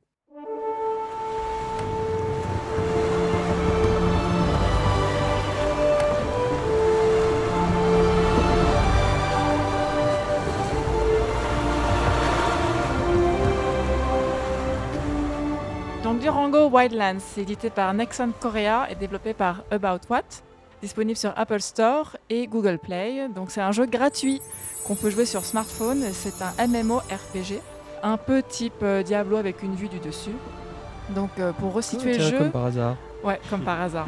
Donc en fait, on démarre dans une rame de train. Il y a plusieurs personnages et on doit en choisir un. Donc les personnages sont assez modernes. Ils sont en fait des passagers. Et puis quand on va dessus, on peut savoir, euh, on, on peut voir différentes classes et différentes euh, caractéristiques. Et donc, alors moi j'ai choisi celui qui récolte. Qu'est-ce que tu as choisi toi? Moi, le chômeur. Ah d'accord. Ah, on peut, ce qu'il on fait. peut le choisir le, Le chômeur, il est plus résistant. On peut choisir celui qu'on veut? Ah oui, oui, t'as soit le, le- Ah, mais c'est Watch Dogs Legion. C'est vraiment plus. Et donc du coup, une fois que tu as choisi ton personnage, donc tu, tu es un peu dans ton train et il y a un vortex. Et tout d'un coup, les gens ont disparu de, de ton wagon. Et on est attaqué par des reptiles sauriens, une tête géante de carnivore qui éventre le wagon et, qui, et tu perds connaissance. Trop bien. Donc à partir de là, tu te réveilles dans un nouveau monde complètement préhistorique. Tu n'as rien, tu es complètement démuni. Et donc l'aventure commence. Tu as l'air euh, très surpris. Ah ouais, je suis en train de bugger totalement parce que j'ai lu un manga, c'est ça. Ah bon? C'est pas l'adaptation d'un manga par hasard? Bah euh, non, moi j'ai rien vu sur un manga. Je vais vous retrouver ça. Ah, par contre, c'est un jeu coréen, donc peut-être que. Euh, donc, on est contacté par un PNJ qui va donc nous guider euh, au début avec des bases, qui va nous expliquer euh, qu'il faut rejoindre un groupe de gens, qui se sont fait aussi téléporter à Durango, qu'on pourra construire un refuge et accomplir des missions, des expéditions pour assurer sa survie. Tout ça, c'est assez classique. Moi, ce qui m'a vraiment plu en fait dès le début du jeu, et c'est en fait là où j'ai passé le plus de temps, c'est le côté Robinson Crusoe. C'est-à-dire que évidemment, le jeu te pousse à, explorer, à faire des quêtes pour prendre des niveaux. Et moi, j'ai pas du tout euh, pris ce parcours. Euh, j'ai euh, pexé mon perso en parcourant la région, en collectant euh, 150 000 fruits, feuilles, branches et Oh, cailloux. Comme Bah moi. oui, non mais c'est ça. Comme moi. Euh, et en fait, donc comme j'étais la celle qui récolte, je pouvais faire euh, bah, de la couture, de la cuisine, de la boucherie, euh, je pouvais faire de la construction, de l'armement, et du coup j'ai bah, j'ai passé toutes, je sais pas, toutes les heures à construire des trucs qui- enfin pour l'instant qui me servent à rien, mais juste pour le plaisir de, se balader et de ramasser tout ce que je pouvais euh, trouver. Et, euh, et en fait, c'était pas pénalisant, et c'est ça que j'aime bien, c'est que bah, tu as, d'autres façons de jouer à un jeu que de, que rusher les quêtes, les missions, euh, un peu espèce d'appétit de, l'XP. Et par exemple, bah, prendre des feuilles et faire des chaussures en feuilles ou des petits chapeaux en feuilles, j'ai trouvé ça génial. Que tu peux équiper. hein. Et que tu peux équiper Et que c'est du coup, trop tu- mignon quand tu, tu te balades en feuilles. Ah, et toi tout, aussi, t'aimes euh, bien ça, Simon. Vous pouvez faire des brochettes de dattes, des brochettes d'œufs. Enfin, c'est vraiment super. Tu peux même te mettre dans l'eau et barboter, boire, te laver. Enfin, c'est. C'est, euh, Il y a vraiment beaucoup de, de détails. euh, Bah, J'ai retrouvé le, le manga que je cherchais, Ah. hein, pardon. euh, c'est euh, Dino Sapiens en fait. Et euh, j'ai Ah oui. juste lu le premier tome parce que ça m'a ça m'a vraiment oversoulé. Et c'est un groupe de lycéens dans un train et euh, ils font la fête et tu peux jouer n'importe quel lycéen. Ça a l'air de dater de 1992. Non, non, euh, et en fait, as, au bout d'un moment, ils se font attaquer par un tyrannosaure et ils se réveillent euh, et ils sont entourés de tyrannosaures. Quoi. Dino Sapiens. Alors, c'est Dino un peu ça. ouais. Il n'y a pas le tyrannosaure dès le début. Au début, on a des tout petits reptiles autour de nous. On, on se doute bien qu'on est dans un monde de dinosaures, mais on, voit des, des- des- des trucs assez euh, jaunes, donc neutres, qui t'attaquent pas. On arrive dans la section MMO, après qu'on ait euh, passé l'introduction, et là, donc, on est sur une autre île et on croise enfin d'autres joueurs. Et ça, c'est vraiment le côté du jeu que j'ai trouvé inintéressant au possible, alors que c'est un MMORPG. Hein, mais euh, parler à des gens, en, en plus, c'est assez mal fichu parce qu'il n'y a qu'un seul serveur et tout le monde parle plein de langues différentes et en fait, personne ne veut jouer ensemble. Et du coup, euh, bah, j'ai complètement ignoré ce- cet aspect du jeu qui est en fait le point fort, soi-disant. Tu me diras ce que tu en penses, mais en fait, j'ai décidé de faire euh, ma bande à part et de continuer de, de, de pexer le jeu en faisant mes petites recettes. euh. T'as fait un MMO solo, du coup. Exactement, un MMO solo. Voilà, euh, parce que, euh, bah, je sais pas, c'est c'est Bah, ce bah, la cueillette de, en fait. de plantes, c'est vachement plus intéressant que les tyrannosaures en fait. Mais, mais pour moi, oui. Et, et du coup, c'est marrant parce que quand j'en parle avec Simon, Simon, lui, il a pas du tout eu cette même euh, expérience du jeu. Non, c'est étonnant. T'as encore rien dit, ça fait déjà défoncer par faire François. des, des chapeaux en sol Qu'est-ce que, Là, il y a une preuve quand même. Hein. Ne- Thibaut ne coupe pas ça. qu'est-ce, qu'est-ce que, qu'est-ce que tu Les gens ont droit de savoir. Tu peux nous expliquer ce que tu faisais Parce que moi, je pensais que tu faisais un team avec Ariane. Non, non, c'est, j'adore te- t'entendre parler de ce jeu parce que j'y ai passé un peu plus de temps que toi, euh, dans le sens où j'ai pas du tout eu la même expérience. C'est ça Ouais. qui est sympa. En tout cas, euh, euh, alors l'expérience de début est la même, c'est-à-dire que j'étais extrêmement étonné d'avoir un peu de scénario et un contexte euh, sur un jeu mobile. D'habitude, les jeux mobiles, ça vous jette quelque part et puis vous devez vous débrouiller, puis on s'en fout du reste. Là, il y a un contexte euh, euh, et tout de suite, au début, on s'est scénarisé, c'est-à-dire qu'on vous dit, ok, l'humanité s'est fait téléporter dans un monde de dinosaures, pourquoi pas Et le but, c'est de reconstruire une civilisation. C'est quand même un peu le, point de départ. C'est un peu excitant. Je m'attendais pas du tout en fait à avoir un, une- but euh, dans tout ça.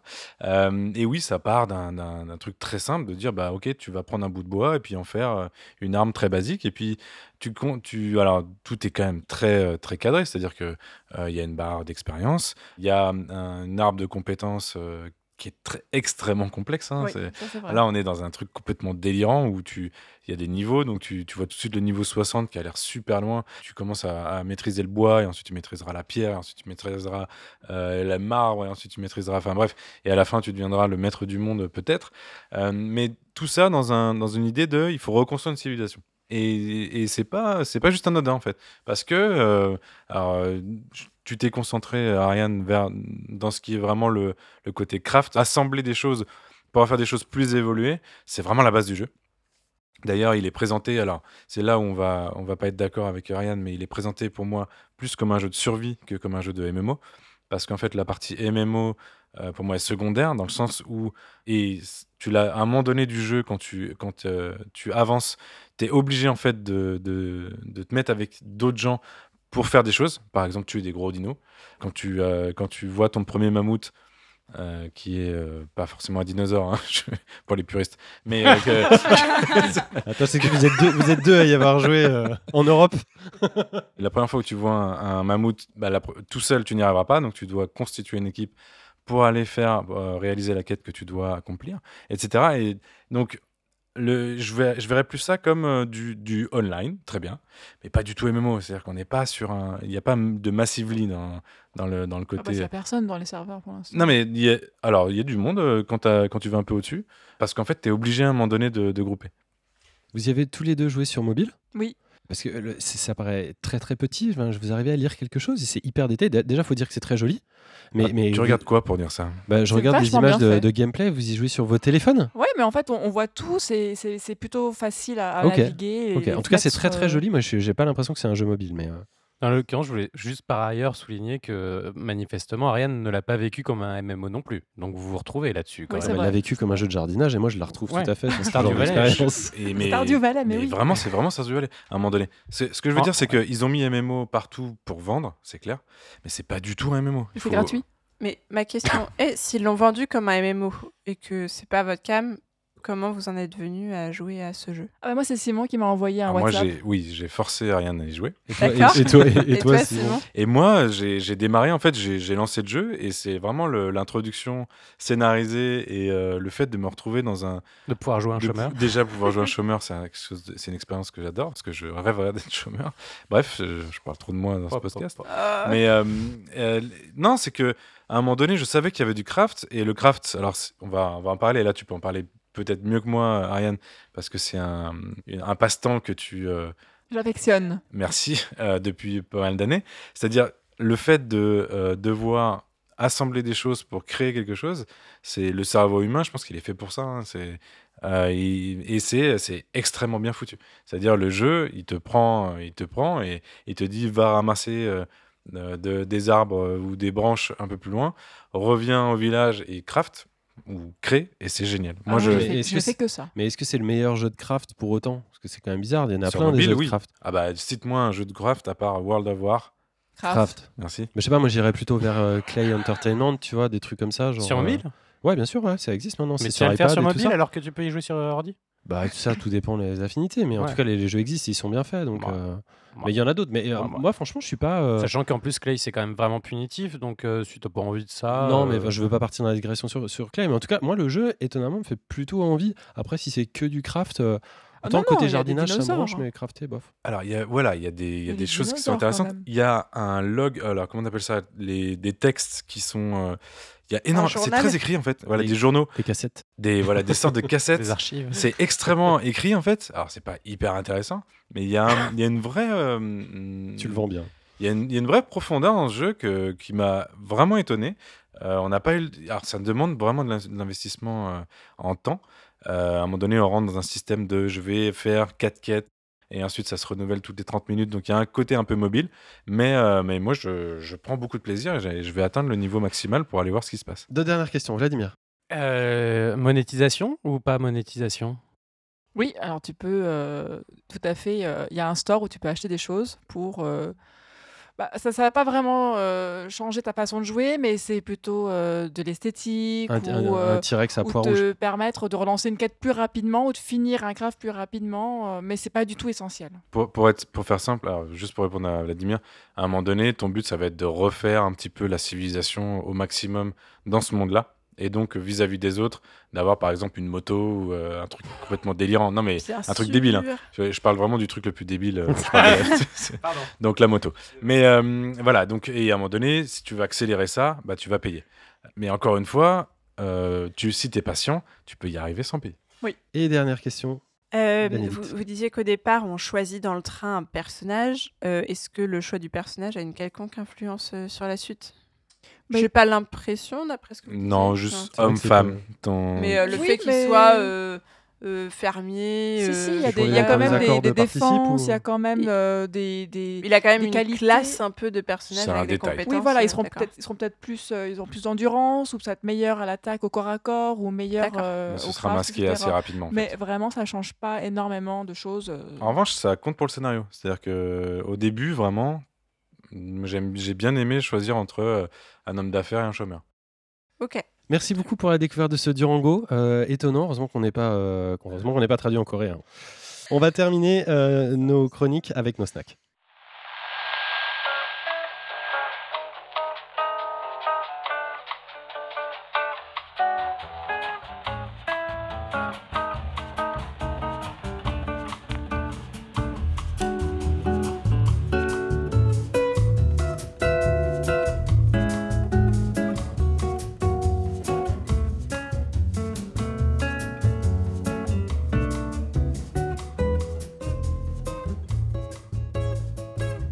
Alors nos petits jeux, nos petites expériences. On va commencer par toi justement, Aurélie. Qu'est-ce que tu as euh, à nous recommander ce mois-ci? Alors, je suis allée sur Itch.io, ça faisait longtemps, et j'ai découvert un jeu étudiant qui s'appelle The Descent.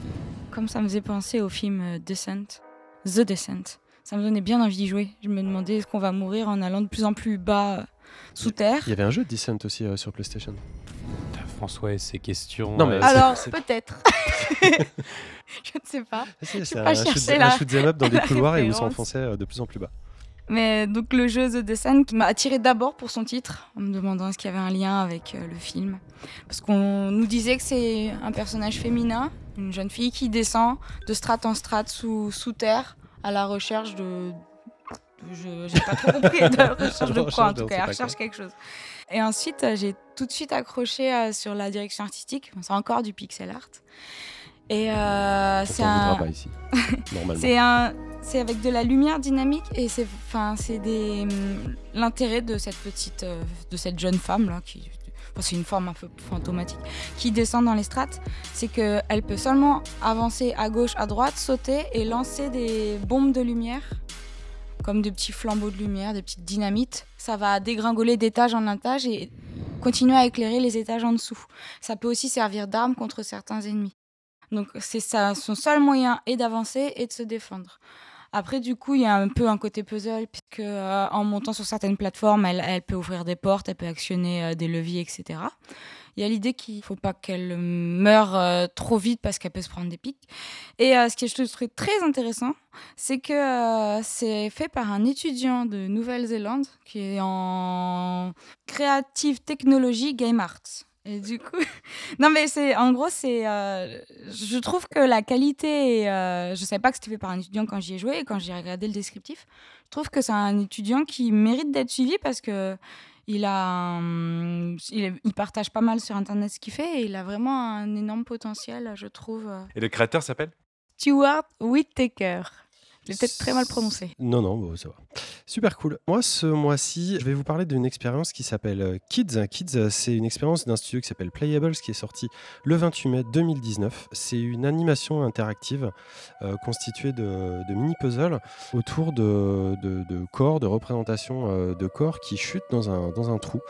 Euh, c'est pas la première fois que le duo de Michael Frey et de Mario van Rickenbach, qui sont suisses tous les deux, travaillent ensemble. Ils avaient déjà réalisé Plug and Play euh, en 2015, qui avait été euh, primé euh, plusieurs fois.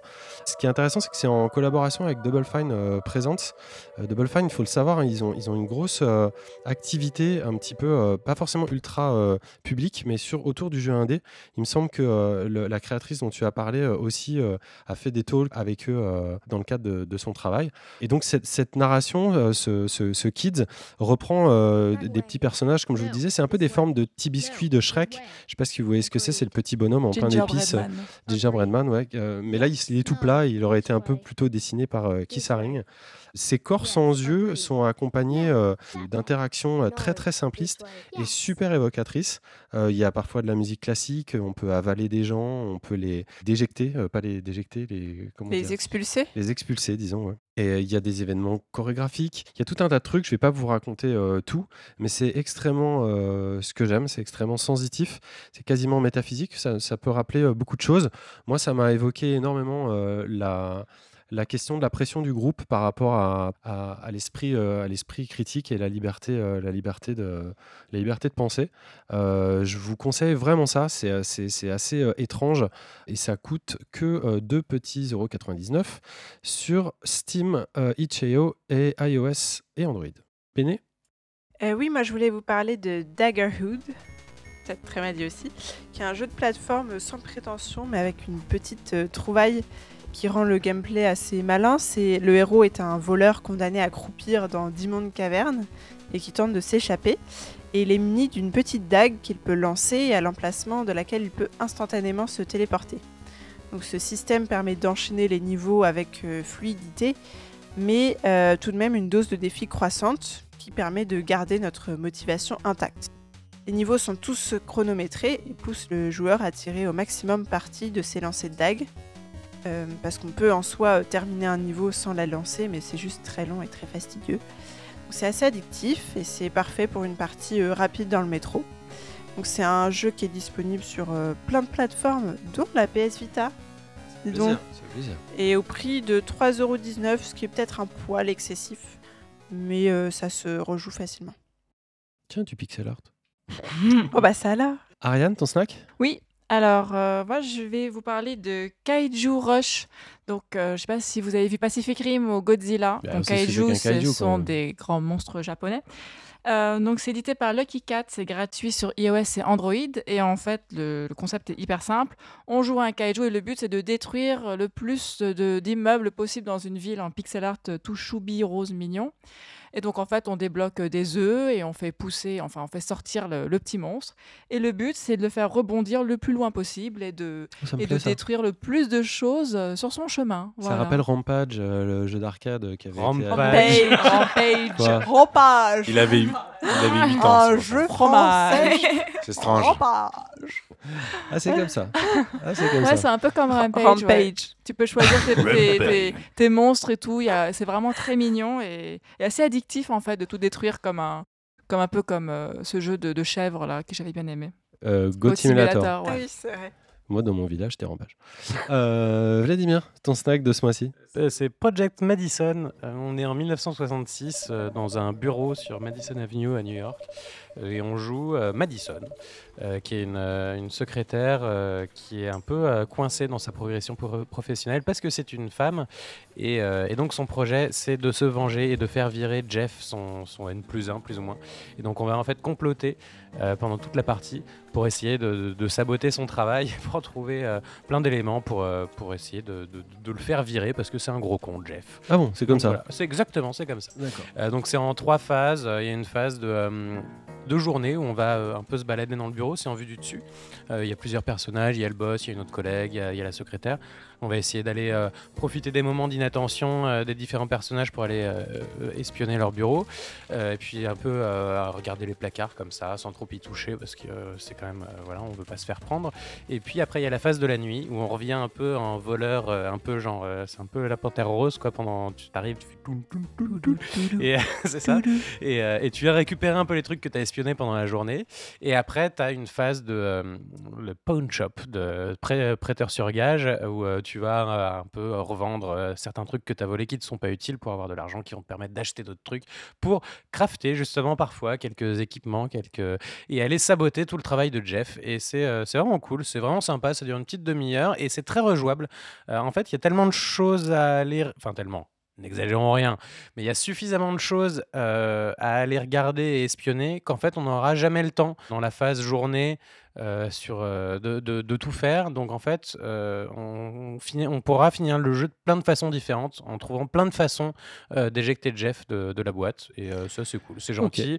C'est réalisé par Pauline Martin, avec un Y à Martin et un E à la fin, euh, qui aussi a un blog, elle est game designeuse, et elle a un blog assez cool où elle parle de, de- de ce que c'est le game design, de, de- de plein de choses, et c'est chouette. C'est le, le mois du craft. Bénédicte Oui, j'allais juste dire que ça a l'air très cathartique pour les gens euh, dont les boss les font chier au boulot. Dont les boss Ouais. s'appellent Jeff, absolument. me- Simon, tu n'as pas de snack ce mois-ci, tu es, tu es excusé, mais cela ne se reproduise plus. Euh, ceci étant, je vais en faire un autre à ta place. Ah oui, Moi, je ah voulais ouais. parler de... Oh, c'est trop Comme bon de c'est ta part. comme oh là là. Je voulais parler de Un pas fragile, euh, qui est un jeu euh, qui a été créé par Dr Géraud, accompagné de trois de ses anciens camarades de l'Engmin. Comme on n'a pas de fraîche euh, ce mois-ci, c'est bien de le dire. Les trois anciens camarades sont Alizé Prudhomme, Grégory Parisi et Gaspard Morel.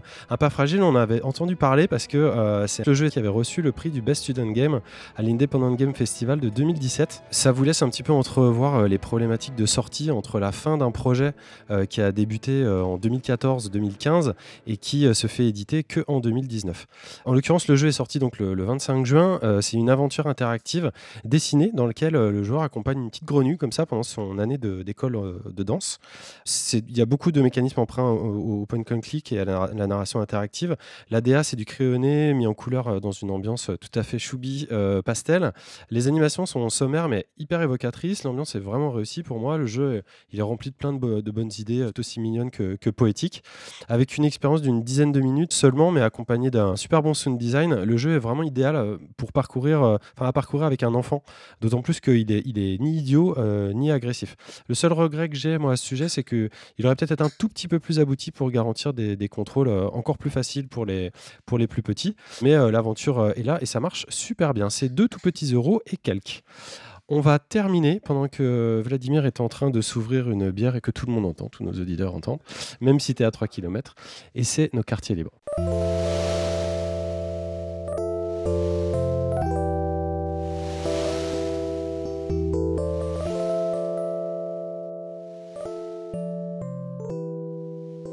Alors les quartiers libres euh, ce mois-ci, on a des recours, on va aller vite hein, parce que ce qui nous intéresse c'est quand même le jeu vidéo, mais on a le droit de parler d'autres choses. Alors euh, Vladimir, de quoi tu vas nous parler? Évidemment.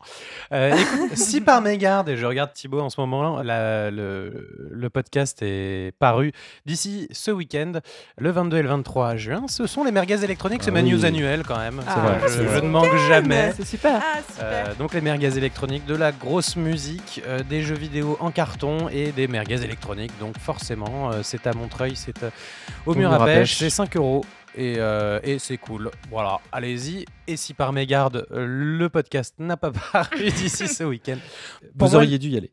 C'était trop bien. C'était super bien. non mais pour moi l'été c'est aussi euh, voilà c'est les rencontres d'Arles euh, qui sont donc un moment de photographie très intense très cool à Arles et puis euh, le feed le feed Marseille qui est euh, un festival de cinéma indépendant euh, d'auteurs euh, très très cool très très bien à Marseille voilà c'est euh, les rencontres d'Arles Super, mais on part pas tout tous en vacances. et, Il en reste le, et le feed c'est du 8 au 15 juillet je crois Ariane. Oui, alors moi, ça n'est pas du tout aussi euh, sympathique et cool. Je vais vous recommander la série Tchernobyl de HBO. Sympa. Que j'ai vu dans cinq épisodes euh, qui sont. euh, alors, je, je, ne- je ne connais pas très bien euh, Tchernobyl. Je ne sais pas si ils ont pris un, un angle, euh, parce que je crois que les Russes n'ont pas du tout aimé cette série et veulent maintenant faire leur propre version euh, mettant en cause la CIA.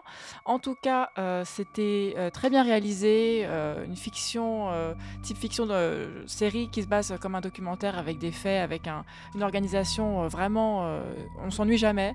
Par contre, l'intensité de la série est, est très difficile à, à soutenir.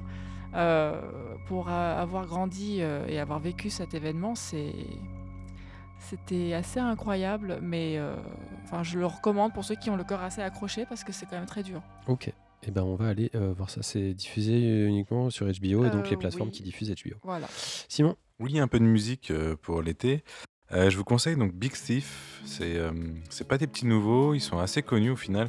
Je pensais euh, trouver un petit, un petit groupe underground, mais en fait, ils ont des millions de, vues sur les différents réseaux. Euh, leur dernier album s'appelle UFOF. Euh, ils sont new-yorkais. Et en plus des magnifiques guitares folk qu'on peut entendre et qui, euh, et qui nous bercent euh, le jour et la nuit, on a Adrian, euh, Adrian euh, de ZNE, Lenker, qui, euh, qui- voilà, cette voix, moi, bon, euh, je, je parlais déjà de voix il y a un mois, mais euh, là, vraiment, euh, c'est un peu différent. ça- elle a une voix un peu plus de tête, et c'est magnifique ce qu'elle fait. Tout est envoûtant et un peu plus difficile à, la première écoute. Alors, vous serez peut-être un peu moins charmé que Aldous euh, Harding, dont je parlais euh, dans moderne. Qui est beaucoup plus simple d'accès. Là, et que ce soit les arrangements ou les mélodies, il faut un peu plus de- d'effort pour, euh, pour entrer dedans. Mais euh, je trouve ça vraiment magnifique. Vous pouvez d'ailleurs les voir, alors je vous ferai un petit rappel dans un mois au prochain podcast, mais euh, le 14 août à la Route du Rock à Saint-Malo. Ils ont une journée le mercredi, euh, quasiment que pour eux. Ils sont que trois artistes, alors qu'il y a d'autres jours de la route, à la Route du Rock qui durent quasiment une semaine euh, avec beaucoup plus de, de gens très connus. Eux, ils ont euh, le moment un petit peu creux de la Route du Rock euh, et je vous conseille vraiment, c'est génial. Tu y vas? Non. Bravo. Euh, Bénédicte. Oui, le fric, c'est chic. Euh, c'est une devise qui est au cœur de la revue de Jean-Paul Gaultier aux Folies Bergères, le Fashion Freak Show, euh, qui est un spectacle assez étonnant qui mêle danse, musique et vidéo pour raconter la vie et le parcours dans la mode du couturier, avec une dose de kitsch qui est très réjouissante et complètement assumée. Euh, si vous avez toujours rêvé de voir des ours à paillettes danser à côté de poupées en plastique sur une chanson de Conchita Wurst, foncez. Euh, je vous garantis qu'un tel spectacle vous transportera loin, bien loin de vos préoccupations quotidiennes pour une heure et demie de grand n'importe quoi décomplexé. En plus, vous y croiserez Catherine Ringer, Christina Cordula, Lynn Renault, Mylène Farmer et autres personnalités emblématiques Vivante. du fric de JPG. Euh, si la dernière représentation parisienne était mi-juin, le show part en Italie et en Angleterre en juillet. Donc si vous En allez province, passer vos vacances non là-bas, euh, Il passe pas en province On bah, dit en, on dit en prévu région. En région. Pardon. Je Mais si vous allez en vacances en Angleterre, Quel idiot. Euh, et toi, Aurélie, c'est quoi ta, ta reco? Euh, c'est une exposition qui s'appelle La Lune qui est au Grand Palais. Elle finit le 22 juillet, donc ça vous laisse un peu de temps. Elle est, à mon sens, très, intéressante parce qu'il y a une première partie qui est vraiment sur la Lune, l'aspect scientifique. On voit le sol de la Lune, on voit des photos, on voit les premiers qui sont allés sur la Lune, euh, ce que ça donnait dans les journaux, à la télé, etc. Et ensuite, il y a une partie qui va être beaucoup sur la peinture, les arts, etc. Et là, on retourne au, 16e siècle jusqu'au 20e siècle. Et tout au long de l'expo aussi, on a de l'art contemporain qui se greffe, mais qui se greffe de manière assez pertinente. Par exemple, on a une machine qui, qui a des bruits de l'espace qui réagit par rapport à notre emplacement autour d'elle. On a des néons qui nous mettent en valeur certaines photos. Les photos sont elles- elles-mêmes mises en valeur par euh, des peintures euh, impressionnistes. Enfin, il y a vraiment un va-et-vient euh, qui, pour une fois, je trouve, est intelligent, qui n'est pas gratuit, qui n'est pas anodin. Et euh, les- je l'ai trouvé assez grand public dans le fait que le fait de parler d'abord de la lune et de montrer plein d'aspects de l'art, c'était, je trouve ça bien parce que ça reste ambitieux d'avoir une thématique et on s'amène à découvrir des, il y a des très connus comme Dali, comme on peut en avoir des beaucoup moins connus dont j'ai pas retenu le nom d'ailleurs, mais William Kendrick, par exemple. Voilà, oui. qui est un artiste que j'adore et rien que pour ça, euh, j'ai j'ai bien kiffé cette expo. Ah, tu l'as faite aussi? Ouais, elle Ouais, était a vraiment bien. envie Après- plus soit cette euh, recommandation. Je trouvais que ça me manquait quand même un peu euh, la bande dessinée. On voit une couverture de Tintin, super. C'est pas ça l'art de la BD. On nous parle pas du tout de ce qui va être en lien avec euh, l'architecture ou. euh, Enfin, il y a quand même beaucoup de choses qui manquent. L'art primitif, ça y est pas du tout. Le jeu vidéo, bah, encore moins. Ils auraient pu aller plus loin dans leur démarche. Et, et le fromage aussi. On parle le quasiment jamais que du fait que la lune est un Oui, fromage. Attends, fromage, ça c'est voilà, c'est Gromit. Et toi. François, quelle est ta recommandation cette, euh, ce mois-ci? Eh bien moi ça va être une bande dessinée sortie cette année, il y a, pas très longtemps, euh, le 30 janvier, voilà, qui s'appelle Sarkozy, Kadhafi, des billets et des bombes. En fait euh, c'est euh, une, une bande dessinée qui, qui a été faite par cinq grands reporters qui euh, ont assemblé pour la première fois le, le puzzle des, des liens entre l'ancien euh, président français et donc le dictateur euh, libyen. Moi je pensais avoir tout vu de cette affaire parce que j'a- j'avais été relativement intéressé, j'avais vu un- le documentaire de Pascal Henry, euh, Kadhafi-Sarkozy, liaison dangereuse, qui avait été diffusé sur France 3 en 2014. Et en fait, euh, le fait d'être témoin euh, de scènes qui n'ont pas été filmées comme ça, euh, qui, ont été secrètes, pour, pour bien comprendre les événements, tout comme la, schématisation aussi des événements qui sont, qui sont vraiment très complexes, des événements co- comme ça, des événements politiques très, et financiers, qui sont vraiment pas simples à comprendre, bah, justement, c'est un cas d'école, quoi. C'est-à-dire que vraiment la BD permet ça permet de, bien comprendre, de bien se figurer euh, ce, qui, se passe. Alors attention, hein, évidemment, l'affaire est, toujours euh, est toujours en cours, ça n'a pas encore été, euh, jugé. Cependant, c'est des enquêteurs donc de Mediapart, de Radio France et d'autres journalistes indés qui ont assemblé comme ça leurs leurs révélations sur ce, scandale d'État et pour faire une, vraiment une BD enquête qui, moi, m'a énormément plu. En plus, la BD se termine sur 40 pages d'annexes pour qu'on puisse découvrir les documents originaux, des notes confidentielles, euh, des documents déclassifiés, etc. C'est sorti, donc, comme j'ai dit, le 30 janvier chez Delcourt, encore. Il y a d'autres éditeurs intéressants, mais vous savez que depuis le temps que nous avons un petit faible pour, euh, pour celui-ci, euh, de temps à autre. En tout cas, euh, moi, je vous le conseille, c'était vraiment super cool. Eh ben merci François. Eh ben, merci euh, Vladimir, et d'ailleurs merci Ariane, et d'ailleurs merci Simon, et d'ailleurs merci Bénédicte, Merci. et d'ailleurs merci Aurélie, parce qu'on en a fini euh, ce mois-ci. Je voudrais euh, vous rappeler que nous avons euh, tout un tas de réseaux sociaux qui n'attendent euh, que euh, vos yeux ébahis, à savoir le YouTube euh, et aussi le Facebook et aussi le Twitter. Non, oui, c'est pas un réseau social, c'est ça que tu allais dire. En tout cas, on a, du, on, a, du- on a du contenu dessus, et notamment les deux interviews euh, à venir de Jay Tolan et de Nathalie. Lowhead. Lowhead, Euh, merci. normalement, j'espère que l'interview de Jetolen va sortir un petit peu avant l'épisode. Ce serait cool. Il est déjà sorti à mon avis. Il est déjà sorti. Euh, Simon, la musique de fin, on va entendre. Big Thief UFOF, c'est le nom de la chanson et de l'album. Eh ben, C'est magique.